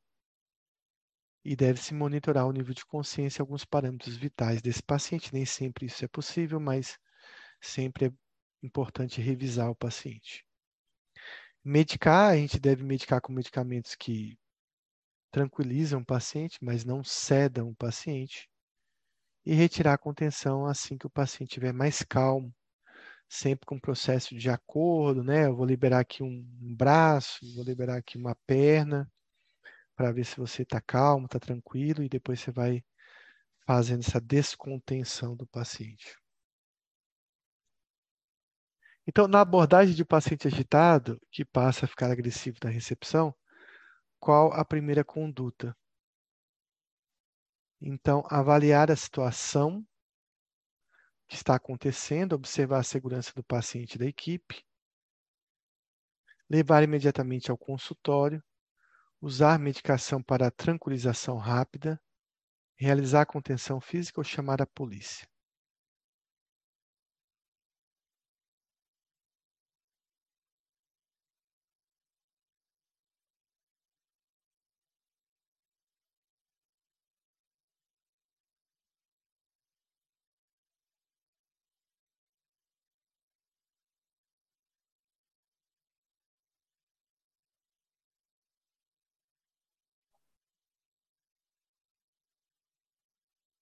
Então, a primeira medida que a gente deve fazer é avaliar a situação, né? Ah, geralmente, quando acontece no consultório de ouvir alguns gritos, alguns barulhos, o paciente agitou na recepção, primeira coisa, eu tento me eh, situar no que está acontecendo, perguntando para a recepção quem é o paciente, o que está acontecendo lá fora. Só depois é que eu vou sair, dar uma olhada. Eu sempre observo de longe, eu tento algum contato verbal. Quando eu não consigo, eu já até aborto a possibilidade de um diálogo. Mas então, saber se existe um ambiente seguro para a sua equipe é fundamental nessa abordagem do paciente. Então, em primeiro lugar, né, observar o que ocorre, verificar se há realmente uma agitação, se há segurança. A medicação e a contenção são sempre os últimos recursos para esse paciente. E o passo é fazer uma abordagem verbal, ver se esse paciente verbaliza, se ele conversa com você, se ele aceita esse tipo de intervenção. Qual ambiente é menos adequado para entrevistar um paciente agitado? Um consultório com uma porta onde o médico é sozinho com o paciente, que deve estar próximo à porta o corredor de um hospital com outros membros da equipe supervisionando, a beira de um leito de enfermaria com a porta do quarto aberta e os médicos e o médico mais próximo da saída, um consultório com duas portas e mecanismos de pedido de socorro, além de um membro da família ou da equipe junto no local, ou nenhuma das anteriores.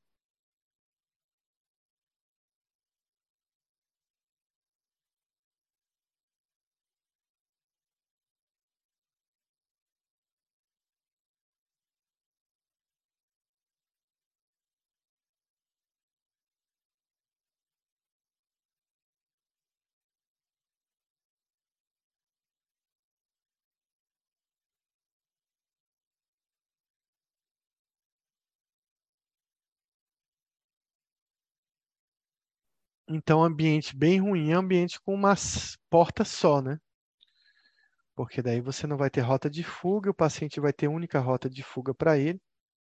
Nesse caso, é melhor deixar ele com a rota de fuga para ele, mas também você vai ficar é, desprotegido se ele partir para cima de você. Então, é importante que a equipe, né, tenha uma equipe aí cuidando desse paciente.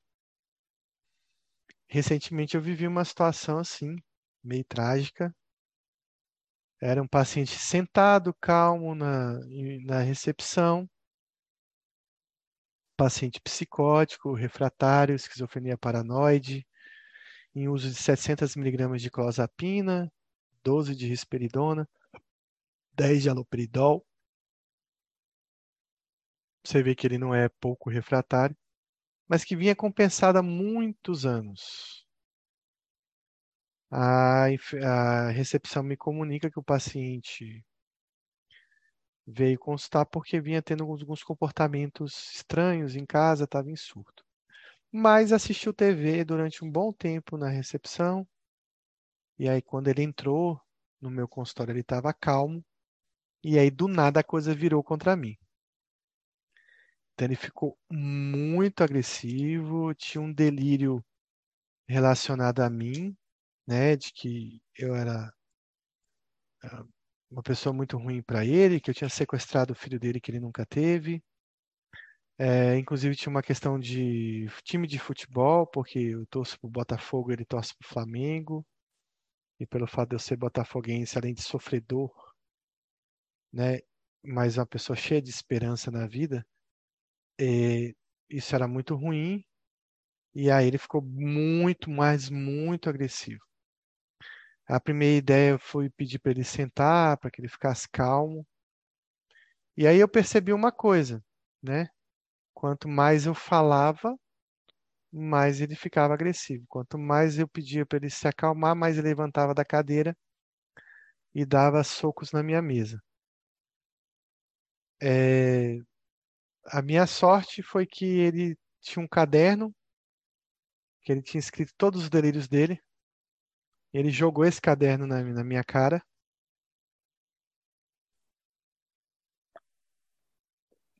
O caderno caiu no meu colo. Eu rapidamente tive a ideia, peguei o caderno na mão e falei assim: é para mim ler? Ele disse sim. Leia. E sentou. E claro, eu li esse caderno como alguém sendo alfabetizado, né? Cada linha demorava 10 anos. Isso para ganhar tempo para conseguir acionar o SAMU, etc. E eu fiquei ali folheando o caderno na frente dele. Enquanto eu folheava, ele ficou bem tranquilo, né? Já que eu estava lendo o caderno dele. Eu li e concordava, né? Tudo que eu li, eu não estava nem lendo, porque eu não conseguia ler. Algumas coisas eu consegui, mas concordando com o que estava escrito com a cabeça, né? Até chegar ao SAMU e levar ele. Então, assim, nem sempre um paciente que aparentemente está calmo, ele vai permanecer calmo na sua frente. E o mais interessante, assim, esse paciente ele pode ter um delírio de, é, relacionado a você, então ele pode não estar tá agressivo com ninguém e com você ele se tornar agressivo. Isso é incomum, assim, na minha vida, na minha prática. O que eu mais vejo na minha prática é um paciente agressivo com todo mundo e que comigo ele não está. Comigo ele me respeita, ele quer que eu aborde. Foi o que aconteceu nesse paciente do carro, né? Ele estava com a barra de ferro enfrentando toda a polícia, dizendo que quando a polícia entrasse, ele ia espancar todo mundo. Mas quando eu cheguei, ele já me pediu um abraço, ele já pediu para conversar comigo, ele me pediu cigarro, ele me pediu café. E então foi a eu percebi que eu seria o elo dessa internação. Então nunca subestime que um paciente possa não possa ficar agressivo com você. Esse paciente em questão do caderno está internado aí já há cinco meses. A gente já tem, tentando de tudo aí para compensar ele, mas nesse momento ele ele está de boa comigo já há muito tempo. E mas tem uma coisa, né, que eu falei, perguntei para ele assim, você quer ter alta? E ele falou assim para mim, olha, eu até poderia pensar nisso que você está me falando aí, mas eu preciso que meu médico fale comigo. E aí eu falei assim, mas quem é seu médico? E ele disse, doutor Anderson. Aí eu falei, mas eu não sou o doutor Anderson? Ele disse, não é o doutor Anderson que eu conheço. É, é um outro doutor Anderson, não é você não. Tipo, você é um uma farsa, né? Alguém se disfarçando pelo doutor Anderson. Então ele está com delírio de Capgras em relação a mim, né? Mas é, pelo menos é, eu sou um farsante que ele respeita, né? Que ele não tem nenhum tipo de violência. Então pode acontecer isso, o paciente ele não perceber que é você, ou perceber que é outra pessoa, ele te confundir com outra pessoa e se tornar agressivo. Pacientes com psicose usam nicotina por várias razões. Uma delas é que existem estudos que mostram que a nicotina reduz sintomas extrapiramidais e que a nicotina reduz delírios e alucinações também. Cafeína é porque café é bom. Né? Eu mesmo não sou esquizofrênico e bebo muito café, mas deve ser por isso, porque cafeína deve ser bom, não tem nenhuma, que eu saiba, nenhuma relação assim, específica. É, não é recomendado que o médico atenda sozinho o paciente agitado, principalmente se o profissional estiver longe da saída e o paciente colocado entre ele e a porta. Nesse caso que eu contei, eu não sabia que ele ia ficar agressivo comigo. É, uma outra coisa, assim, eu tenho um computador, que é esse que eu estou dando aula, que é um computador assim que tem todas as minhas aulas, é um computador muito importante. Ele fica no meu consultório também quando eu estou atendendo. Mas sempre que chega um paciente que eu desconfie que ele está em surto, ou que ele possa ter um risco de ficar agressivo, eu não atendo na minha sala. Eu atendo na sala de um colega, né, que alguns conhecem aí, que é Dr. Rony. E por várias razões. Primeiro, que eu prefiro apanhar do que perder o computador. E segundo, se ele quebrar a sala, a sala não é minha, né? Então, o Rony é que vai arcar com os gastos. Isso é uma coisa muito importante se você dividir o consultório com alguém. Né? Que deixa o paciente quebrar a sala do colega, nunca deixe quebrar a sua sala. Rony não sabe disso. Acredito que vocês não vão contar para ele, né? Então, são vantagens do haloperidol na emergência, exceto ele é seguro em gestante, tem uma ação imediata, seguro em cardiopatas, seguro nas intoxicações e abstinências ou tem pouca sedação.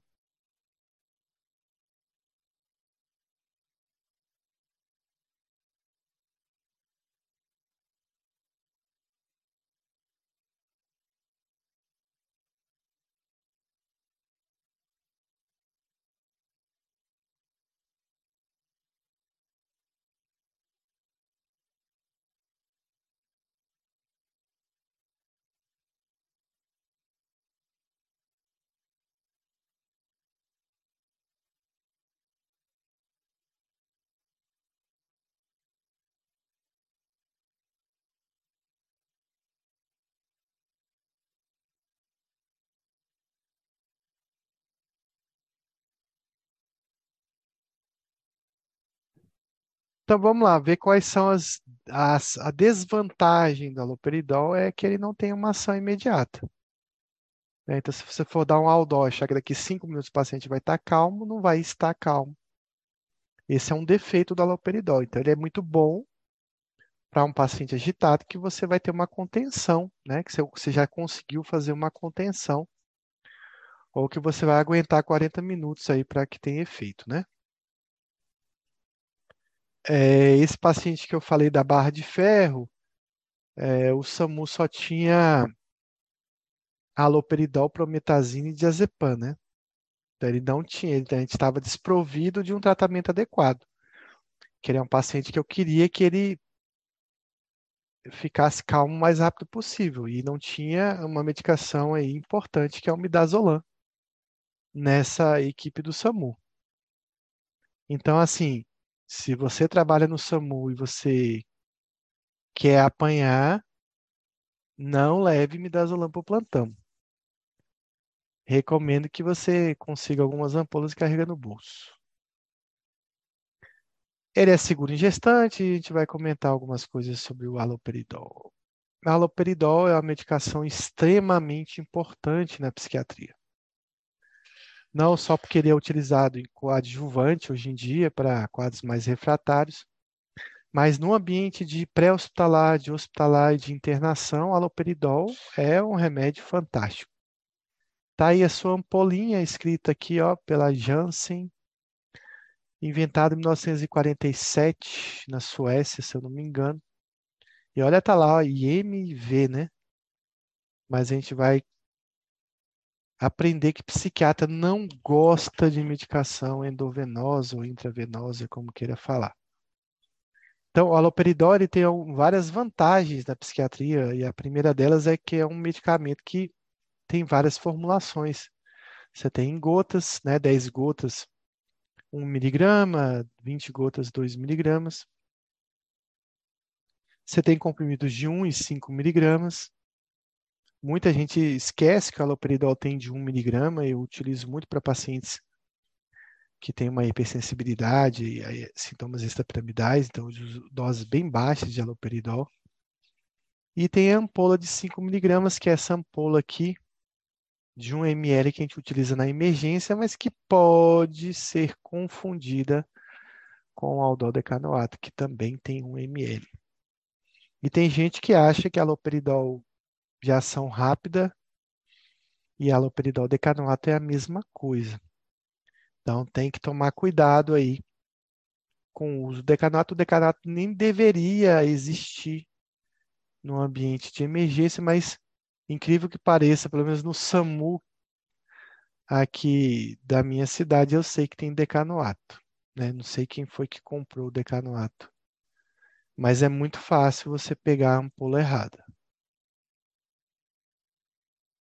O decanoato ele tem uma ação que dura 28 dias, em média, mas que começa a fazer a liberação mesmo do haloperidol em torno de 4, 5 dias. Né? E ele entra num pico né, de equilíbrio sérico, ou de, talvez de efeito terapêutico, com alguma litera, algumas literaturas falam em torno de quatro meses a seis meses, né, que esse aldol vai, o paciente vai ter esse equilíbrio mesmo. Né? Então, haloperidol decanoato é utilizado em pacientes que não têm adesão em ambiente ambulatorial, né? E sempre lembrando que talvez não seja imunoterapia, né? Porque se é um paciente que não vai utilizar nada só o decanoato, ele está em surto, melhor internar e compensar ele.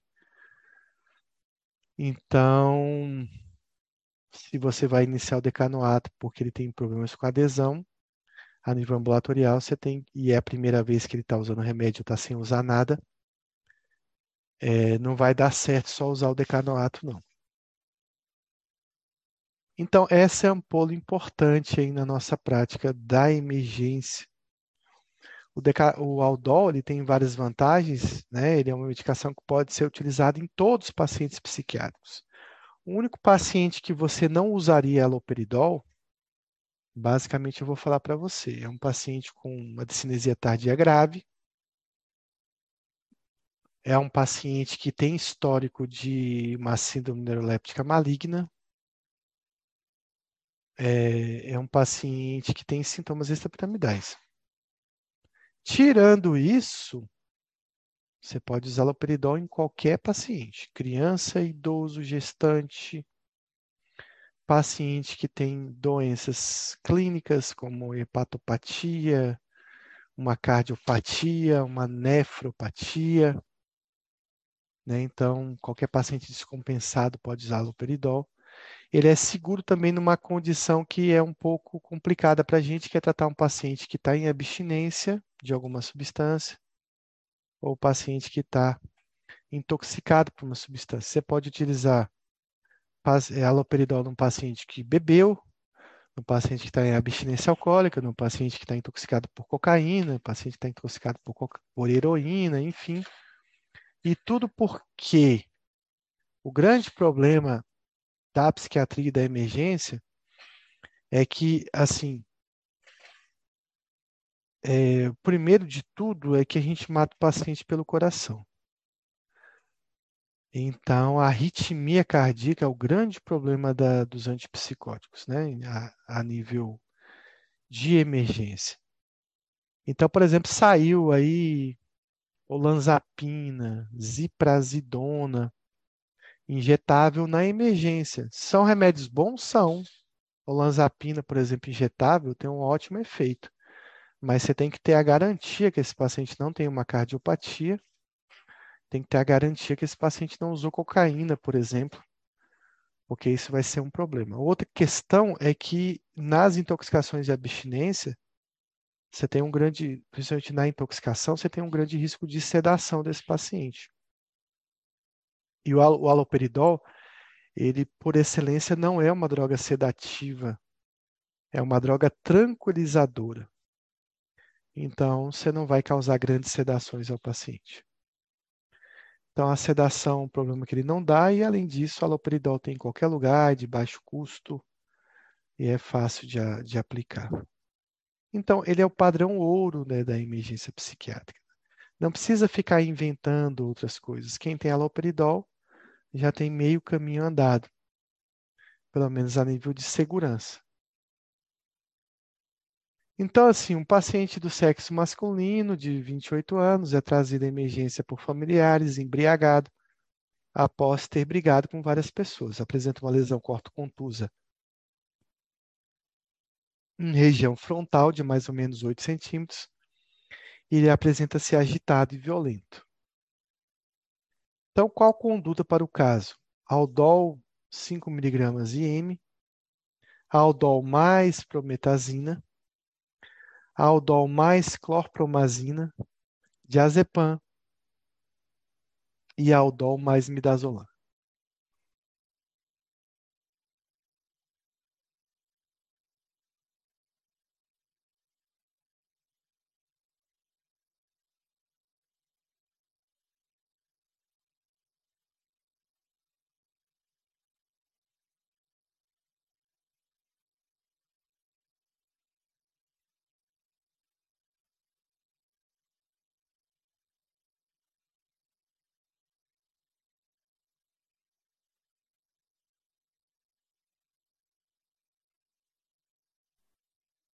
Pronto, eu vou voltar enunciado aqui rapidinho.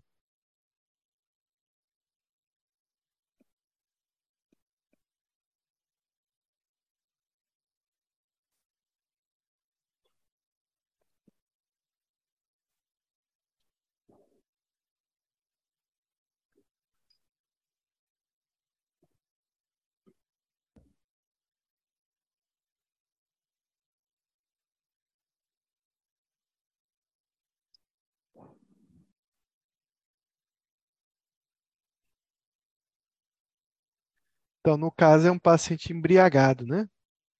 Esse é o grande problema dele. Ele está agitado, a gente ter que fazer alguma coisa, mas ele está embriagado.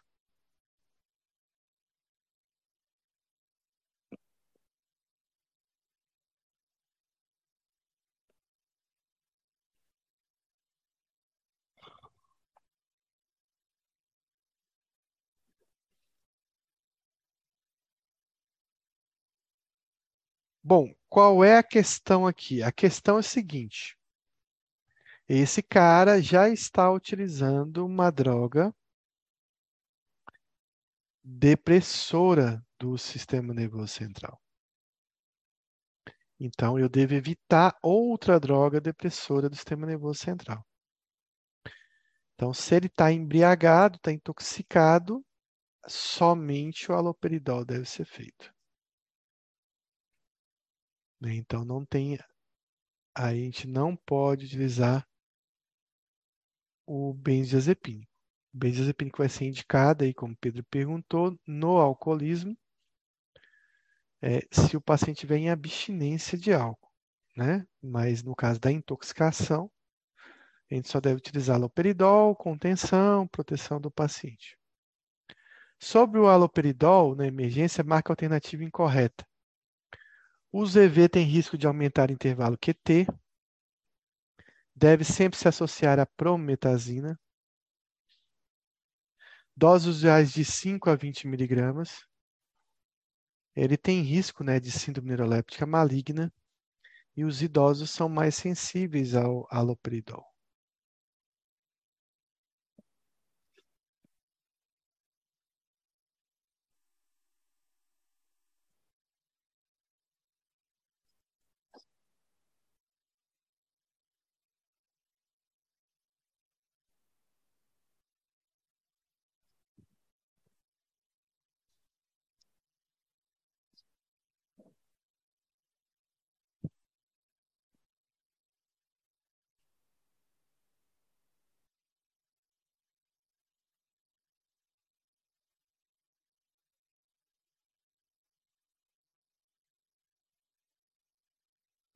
Então, esse é um outro erro que a gente observa muito na emergência psiquiátrica, as pessoas associarem haloperidol a uma obrigatoriedade do uso da prometazina. Isso não é válido nem só na emergência, mas também a nível ambulatorial, né, que a gente faz muito isso. Vai prescrever haloperidol, risperidona, tem que botar prometazina. Então, esqueçam esse Fenergan na emergência se vocês puderem. Se vocês não tiverem, se tiverem o midazolam às suas mãos, não há necessidade de você pensar em utilizar a prometazina, que é conhecida também por, alo, por, promet, por Fenergan, né? Então, o Fenergan é uma droga que a gente vai conversar sobre ela. O HF, né, que muita gente comenta, ah, faz um HF, haloperidol mas prometazina não tem razão de ser na nossa prática. Então, o que, que eu devo saber sobre o haloperidol? Então, a primeira coisa é que ele pode ser associada à prometazina. Quando que eu vou associar a prometazina? É quando eu quiser um pouco mais de sedação. Então, essa sedação sua, ela é intencional, mas ela tem que ser é, pensada com muita propriedade. Por quê? Será que nessa sedação o paciente não vai broncoaspirar? Será que esse paciente tem uma lesão orgânica? Será que ele está intoxicado? Então, nem sempre essa sedação é bem-vinda. Então, você usaria prometazina, talvez, talvez, num paciente que deu entrada na emergência, você conhece ele muito bem, ele é esquizofrênico, não há uso de substância, não há grande risco de broncoaspiração, você quer que ele durma um pouco, porque você vai encaminhar para a psiquiatria, ou porque está tarde da noite ele não dormiu, enfim. Aí você poderia até fazer nesse paciente conhecido o Fenergan, mas em geral a gente diz que Fenergan não quer dizer que você deve ser feito e deve ser, na verdade, evitado. Então, prometazina só é bom quando realmente eu quero uma sedação. Tem um paciente na enfermaria, está no terceiro dia de internação, não utilizou substância. A equipe me fala: olha, ele não está dormindo à noite. Eu posso fazer um, uma dose de haloperidol à noite junto com a prometazina. Mas a intenção da prometazina é basicamente só essa. Por quê? Porque a sedação nem sempre é bem-vinda. Mas por que, que a sedação não é bem-vinda no paciente psiquiátrico? Primeiro que eu perco os parâmetros neurológicos que são importantes para ver se esse paciente não está em desenvolvimento ou a, a, o surto dele não é causado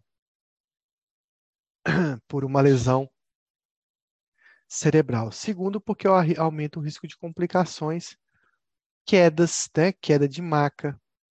A gente vê muito paciente recebe uma medicação sedativa, ninguém contém, o paciente fica lá dormindo, daqui a pouco, pá, bateu a cabeça, fez um hematoma subdural. Eu já vi paciente fazer hematoma subdural na, na, dentro do hospital porque não foi contido.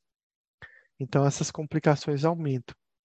E, além disso, o risco de broncoaspiração deve ser levado em conta.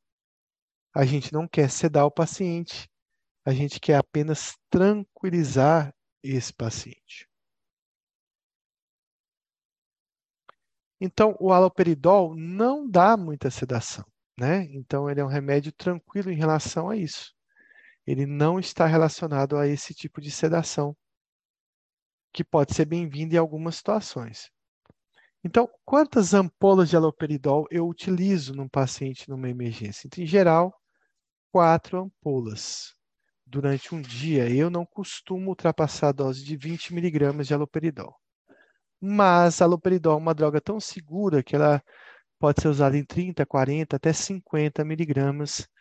Antigamente se fazia muito isso, chamada uma coisa chamada neuroleptização. O paciente chegava no pronto-socorro, no hospital, e enquanto ele não desenvolvia sintomas extrapiramidais, a dose de haloperidol não estava boa. Isso porque a dose de efeito extrapiramidal ela é maior que a dose antipsicótica, mas a gente deve evitá-los. Bom, se eu fiz um aldol no paciente, ele não acalmou, ele não ficou tranquilo, quanto tempo depois eu devo ou posso repetir uma nova ampola de haloperidol? Então, no caso, eu tenho que respeitar um pouco esse pico de ação aí dele, injetável, que ocorre em torno de 40, 60 minutos. Então, se o paciente, você fez aloperidol, 40 minutos depois, 60 minutos depois, ele continua muito agitado, você já pode repetir o aldol. É, uma outra coisa é que se o paciente ele tem uma agitação extrema, não precisa começar com uma ampola de aldol, você pode dar duas ampolas de cara, né? Fazer 10 miligramas, por exemplo, de haloperidol, que é metade da dose máxima. Então, significa que eu posso utilizar, então, quatro ampolas de haloperidol em, nas primeiras quatro horas. Né, eu posso dar uma ampola, daqui uma hora da outra, daqui uma hora outra, daqui uma hora outra. Se eu dei quatro ampolas ele não melhorou, vai ficar complicado ter que manter ele só na contenção ou até pensar numa outra substância. Né? E aí isso vai ter que ser muito avaliado se é um paciente esquizofrênico, está muito agitado, está brigando com a contenção, não tem uso de substância, eu posso fazer um pliquitil até intramuscular para ver se ele dá uma tranquilizada.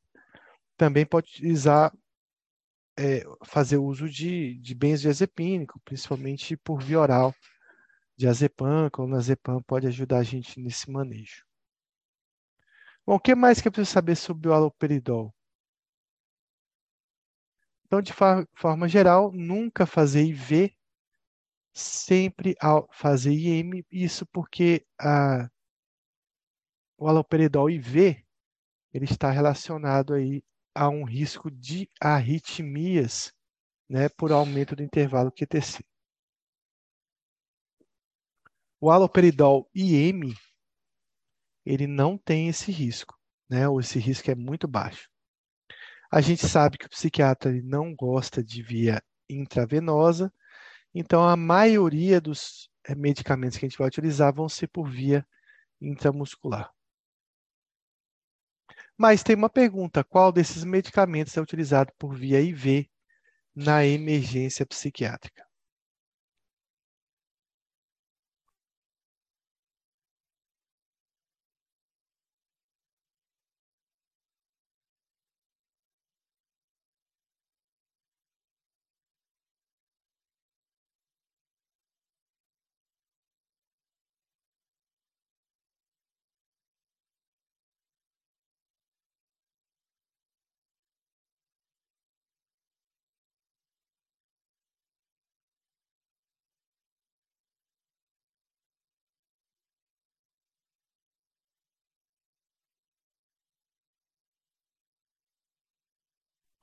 Ainda dá tempo de mexer no boletim, né, Pedro?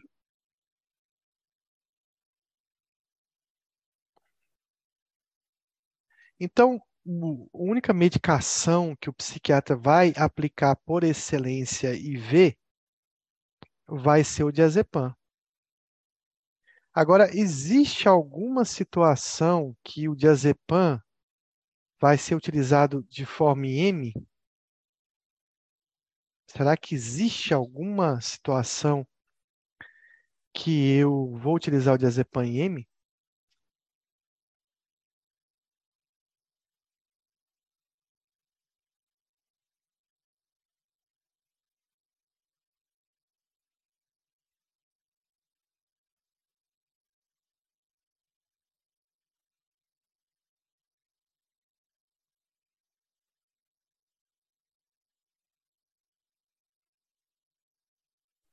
Bom, só em ambientes de guerra, né? Em ambiente de guerra você vai, você não tem opção, você vai utilizar o diazepam M. E confesso que eu fiz isso recentemente. Então, vamos voltar naquele paciente, né? Depois, se vocês quiserem, pessoal, eu posso talvez mandar uma parte do vídeo aí, porque eu consegui filmar uma boa parte do atendimento desse paciente dentro da casa dele. Bom, é um paciente o seguinte, ele estava na seguinte situação, uma barra de ferro na mão, numa grade de uma casa, nessa casa um cadeado, conversando com ele, vários policiais em volta, e eu convenci ele de, convenci ele de tomar uma medicação intramuscular. É, então ele estendeu o braço para fora da grade. E aí eu já tinha preparado algumas medicações, né? Então tinha lá o haloperidol, tinha a prometazina e tinha o diazepam. Não tinha midazolam. Então eu pensei, ele falou assim para mim: eu só vou deixar você fazer uma injeção. O correto é que eu sei lá, colocasse tudo junto, não sei. Mas o, o técnico do, da, da ambulância do SAMU foi muito inteligente, fez três seringas de remédio. E aí a gente tinha pouco tempo para refazer, então eu olhei para as três seringas e falei, qual que eu vou escolher? A Aldol, a prometazina ou diazepam? Eu falei, bom, eu não gosto, vai contrário a tudo que eu ensino, né? Mas às vezes a gente precisa quebrar um pouco as nossas regras. Eu falei, vai ser o diazepam mesmo. Eu queria uma, uma tranquilização mais rápida. Então ele estendeu o braço e eu fiz diazepam intramuscular, porque ele não deixou eu pegar um acesso nele e também pelo risco dele fazer uma, sei lá, uma depressão respiratória eu não conseguia abrir o cadeado. Então, mesmo com risco de cristalização, que você relatou aí, eu optei por fazer o diazepam. E esse diazepam me salvou, porque com uns 20, 30 minutos ele já estava bem mais tranquilo e aí ele aceitou que eu fizesse o haloperidol. Né? Então, acabou funcionando de certa forma, mas em geral, o diazepam só faz em ambiente onde a gente pode ter uma via, pode fazer uma via aérea no paciente, em que a gente possa oxigenar esse paciente, ventilar esse paciente. E sempre o diazepam deve ser feito por via IV. Então, todos os outros remédios a gente sempre utiliza a via intramuscular. Tudo tem exceção na vida, o diazepam é uma exceção na psiquiatria, o único medicamento que a gente não costuma utilizar por via intramuscular. Então, aloperidol pode em tudo. Então, qual dessas condições você evitaria o uso do aloperidol? Delírio, abstinência alcoólica, gestante, passado de síndrome neuroléptica maligna ou insuficiência renal.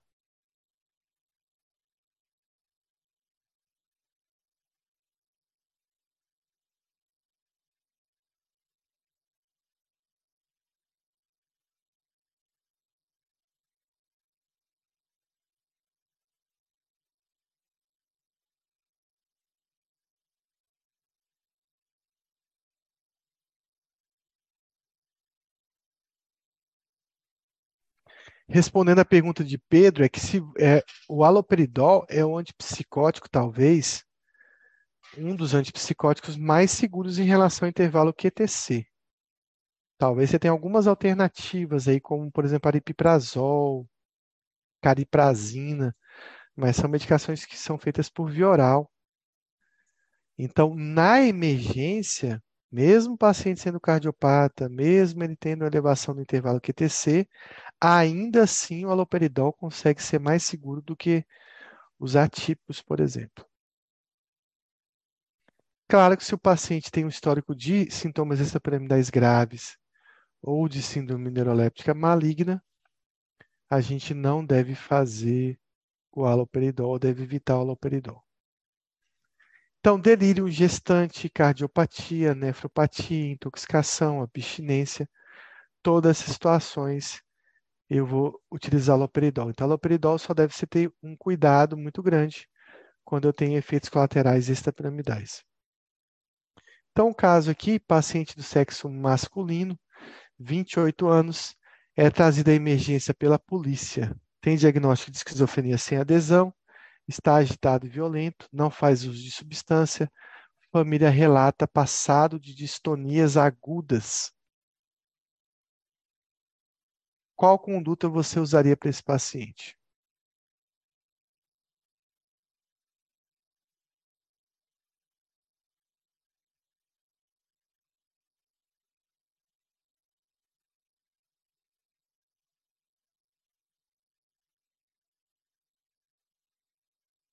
Diazepam via oral, haloperidol e fenergan, clorpromazina, diazepam ou midazolam.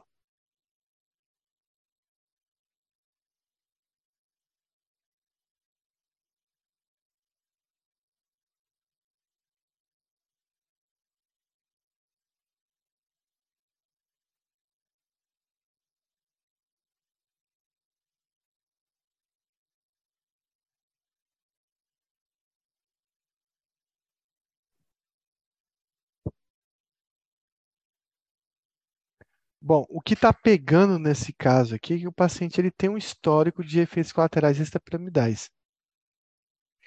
Então, você deve pensar aí no uso de um medicamento que tranquilize ele e até que você consiga decidir melhor o que fazer.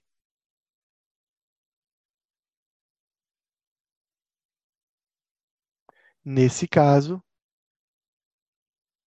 ah, é a conduta que você não tomaria, né? Para o caso, a gente não tentaria evitar o haloperidol nessa situação, mesmo utilizando a prometazina, que é um remédio que reduz muito pouco a incidência desses efeitos extrapiramidais. Então, poderia ser uma opção dar um diazepam para ele, até um ampliquitil, de repente. Ele não usa drogas, não tem cardiopatia, poderia ser feito. O ampliquitil tem bem menos, ele é muito mais sedativo do que uma droga que cursa com efeitos extrapiramidais e bloqueio D2. Poderia ser feito um diazepam, em último caso, um ambiente que você não tem outra opção, ou poderia fazer um midazolam, mas o aloperidol talvez você evitaria.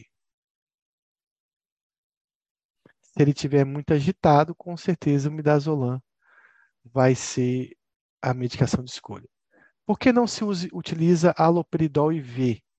Pelo risco de arritmia, pelo risco de parada respiratória, pelo risco de rebaixamento do nível de consciência, pelo risco de síndrome neuroléptica maligna ou nenhuma das anteriores.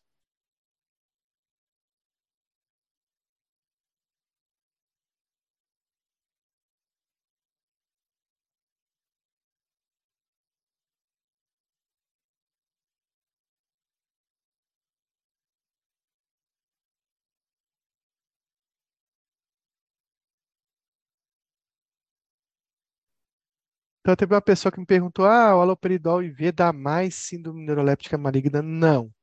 O haloperidol IV dá mais arritmias. Então, esse é o risco dele quando a gente utiliza IV e não intramuscular, mas não tem nada a ver com síndrome neuroléptica maligna. Então, o Aldol a gente usa oral IM. Quando EV tem risco de aumentar o intervalo QTC, e a gente pode utilizar o haloperidol associado à prometazina na dose de 5 a 20 miligramas. Então, o grande problema é aumentar o risco de, de uma arritmia desse paciente. As desvantagens é o risco de causar efeitos extrapiramidais, o risco de síndrome neuroléptica maligna, e lembrar sempre que o aloperidol em idosos deve ser utilizado em doses bem pequenas, porque esses pacientes são bem sensíveis a esse bloqueio dopaminérgico. Outra desvantagem é que ele não causa uma tranquilização tão rápida quanto a gente queria. Então, sobre o haloperidol na emergência, a marca é incorreta. O EV tem risco de aumentar QTC, deve sempre se associar para metazina, doses usuais de 5 a 20 miligramas, tem risco de síndrome neuroléptica maligna e idosos são mais sensíveis.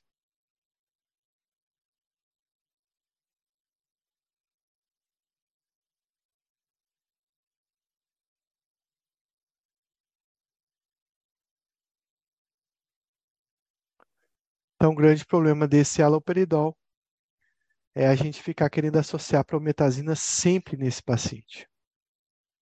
Então, qual é a vantagem da prometazina?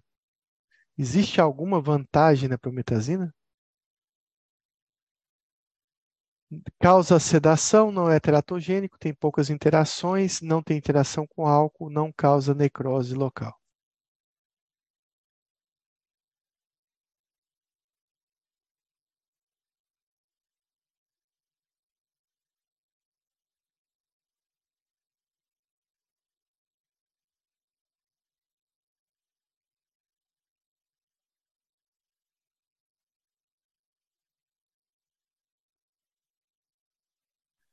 Então, a única vantagem da prometazina é causar sedação no paciente.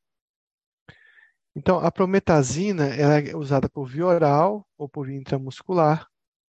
Ele pode ser associado a um antipsicótico de alta potência e ele causa uma sedação que é importante em alguns pacientes. A dose varia de 25 a 150 miligramas ao dia. A desvantagem da prometazina é que ele não é indicado nas gestantes, tem interação farmacológica grande, tem uma interação com álcool, aumentando a sedação. Ele pode causar uma piora de um quadro de delírio. Ele só pode ser utilizado em pacientes conhecidos e ele deve ser utilizado IM, mas mesmo assim ele pode causar uma necrose local.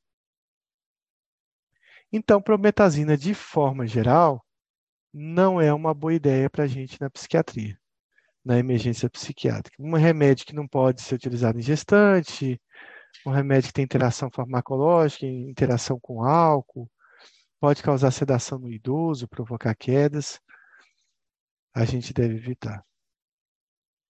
Causa delírio também, e ele pode provocar uma necrose local. Já o haloperidol eu posso utilizar para quase todos os pacientes. Prometazina, eu tenho que ter o raciocínio que só serve para alguns. Bom, e a clorpromazina, né? Para a gente finalizar nossa aula. Então, esse é o ampliquitil, mostrando ampliquitil em gotas aí, que tem 4%, é, equivale a 40 miligramas por cada ml. Temos a prometazina de 25 miligramas de 100. Ela pode ser também utilizada em M, né, na ampola aí que tem 25 miligramas. Ela é, da, é uma classe de é, medicamento de antipsicótico de baixa potência antipsicótica. Ele causa mais sedação, a sedação pode ser importante em alguns pacientes. Ele pode ter uma toxicidade, é uma droga muito suja. E a dose varia aí de 300 a 600 miligramas. Para ele ter um efeito antipsicótico, mesmo ele tem que passar de 300 a 400 miligramas. Mas a prometazina tem bastante efeito anticolinérgico, que é uma síndrome seca, com xeroftalmia, xerodermia e xerostomia. Ele causa alterações da cognição, causa constipação, retenção urinária e pode piorar ou causar um quadro de delírio. A prometazina também tem uma ação antistamínica importante, que é a, ação que causa sedação no paciente, mas também vai provocar um ganho de apetite se ele for utilizado a nível ambulatorial. Ele também tem um efeito alfa-adrenérgico, que pode causar hipotensão, e isso pode levar a arritmias cardíacas nesse paciente. Além disso, é, o ampliquitil, o clorpromazina, tem interação com muitos remédios, com álcool nem se fala. Ele pode piorar um quadro de delírio e ele tem pouco efeito antipsicótico, apenas em doses maiores. É um remédio tem uma toxicidade, né, por esse efeito antistamínico, anticolinérgico, alfa-adrenérgico, e existe um risco de hipotensão grave e de risco de arritmia nessa medicação. Então, em geral, a clorpromazina é um processo. É, de forma geral, a clorpromazina é um medicamento que pode trazer consequências muito piores para a gente nesse processo de, de cuidado do paciente na emergência, porque ele tem várias coisas, várias desvantagens do que vantagens. Ele, por exemplo, tem uma interação muito importante com substância, principalmente com o uso de cocaína. Tem muita interação, ele vai aumentar a sedação do paciente com álcool, com mais risco de perda de parâmetro neurológico e risco de é, broncoaspiração, ele piora né, um quadro de delírio e ele pode provocar hipotensão severa no paciente. Então, clorpromazina é um medicamento que você deve avaliar com muito cuidado, talvez num paciente com muita insônia, né, para dormir mesmo, você pode fazer uma clorpromazina à noite. Então, qual a vantagem da clorpromazina? Pouca sedação, não é teratogênico, tem pouca interação farmacológica, não interage com álcool ou não causa hipotensão.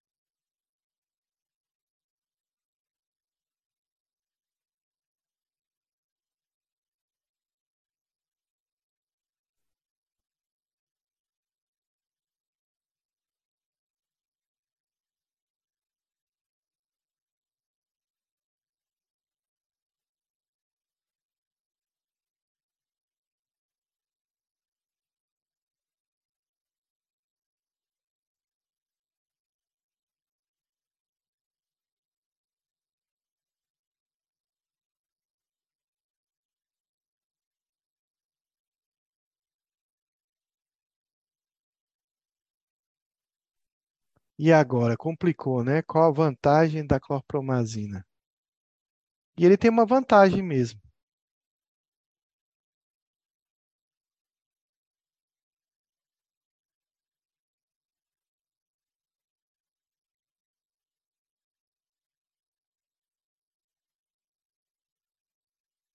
A vantagem dele é que ele não é teratogênico.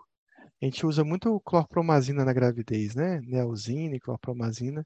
Então, ele não é medicação teratogênica, mas é pouca vantagem perto de tanto problema. Em resumo, na emergência psiquiátrica, tanto a clorpromazina como a prometazina são pouco seguros e você deve evitar ao máximo o uso de ambos. Ele é péssimo em pacientes que você pode rebaixar demais o nível de consciência. Eles têm, em geral, muita interação farmacológica. Ele é péssimo em pacientes que têm delírio, que têm um quadro confusional por aumentar esse delírio. Ambos têm um efeito anticolinérgico, clorpromazina mais ainda.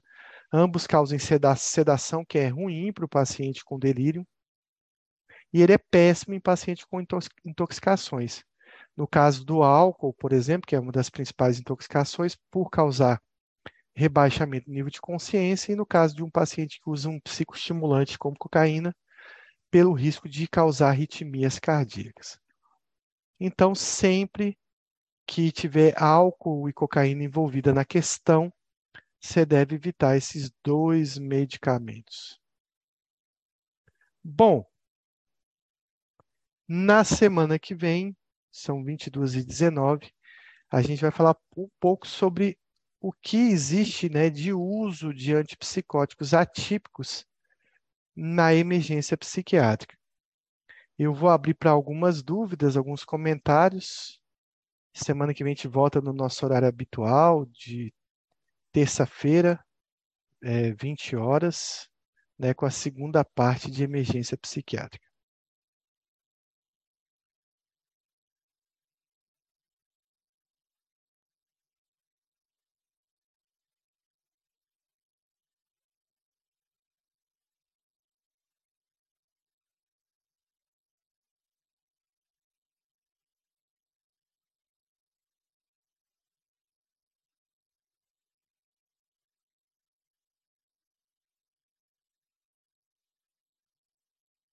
Obrigado a todos que ficaram até o final. Feliz Natal para todo mundo.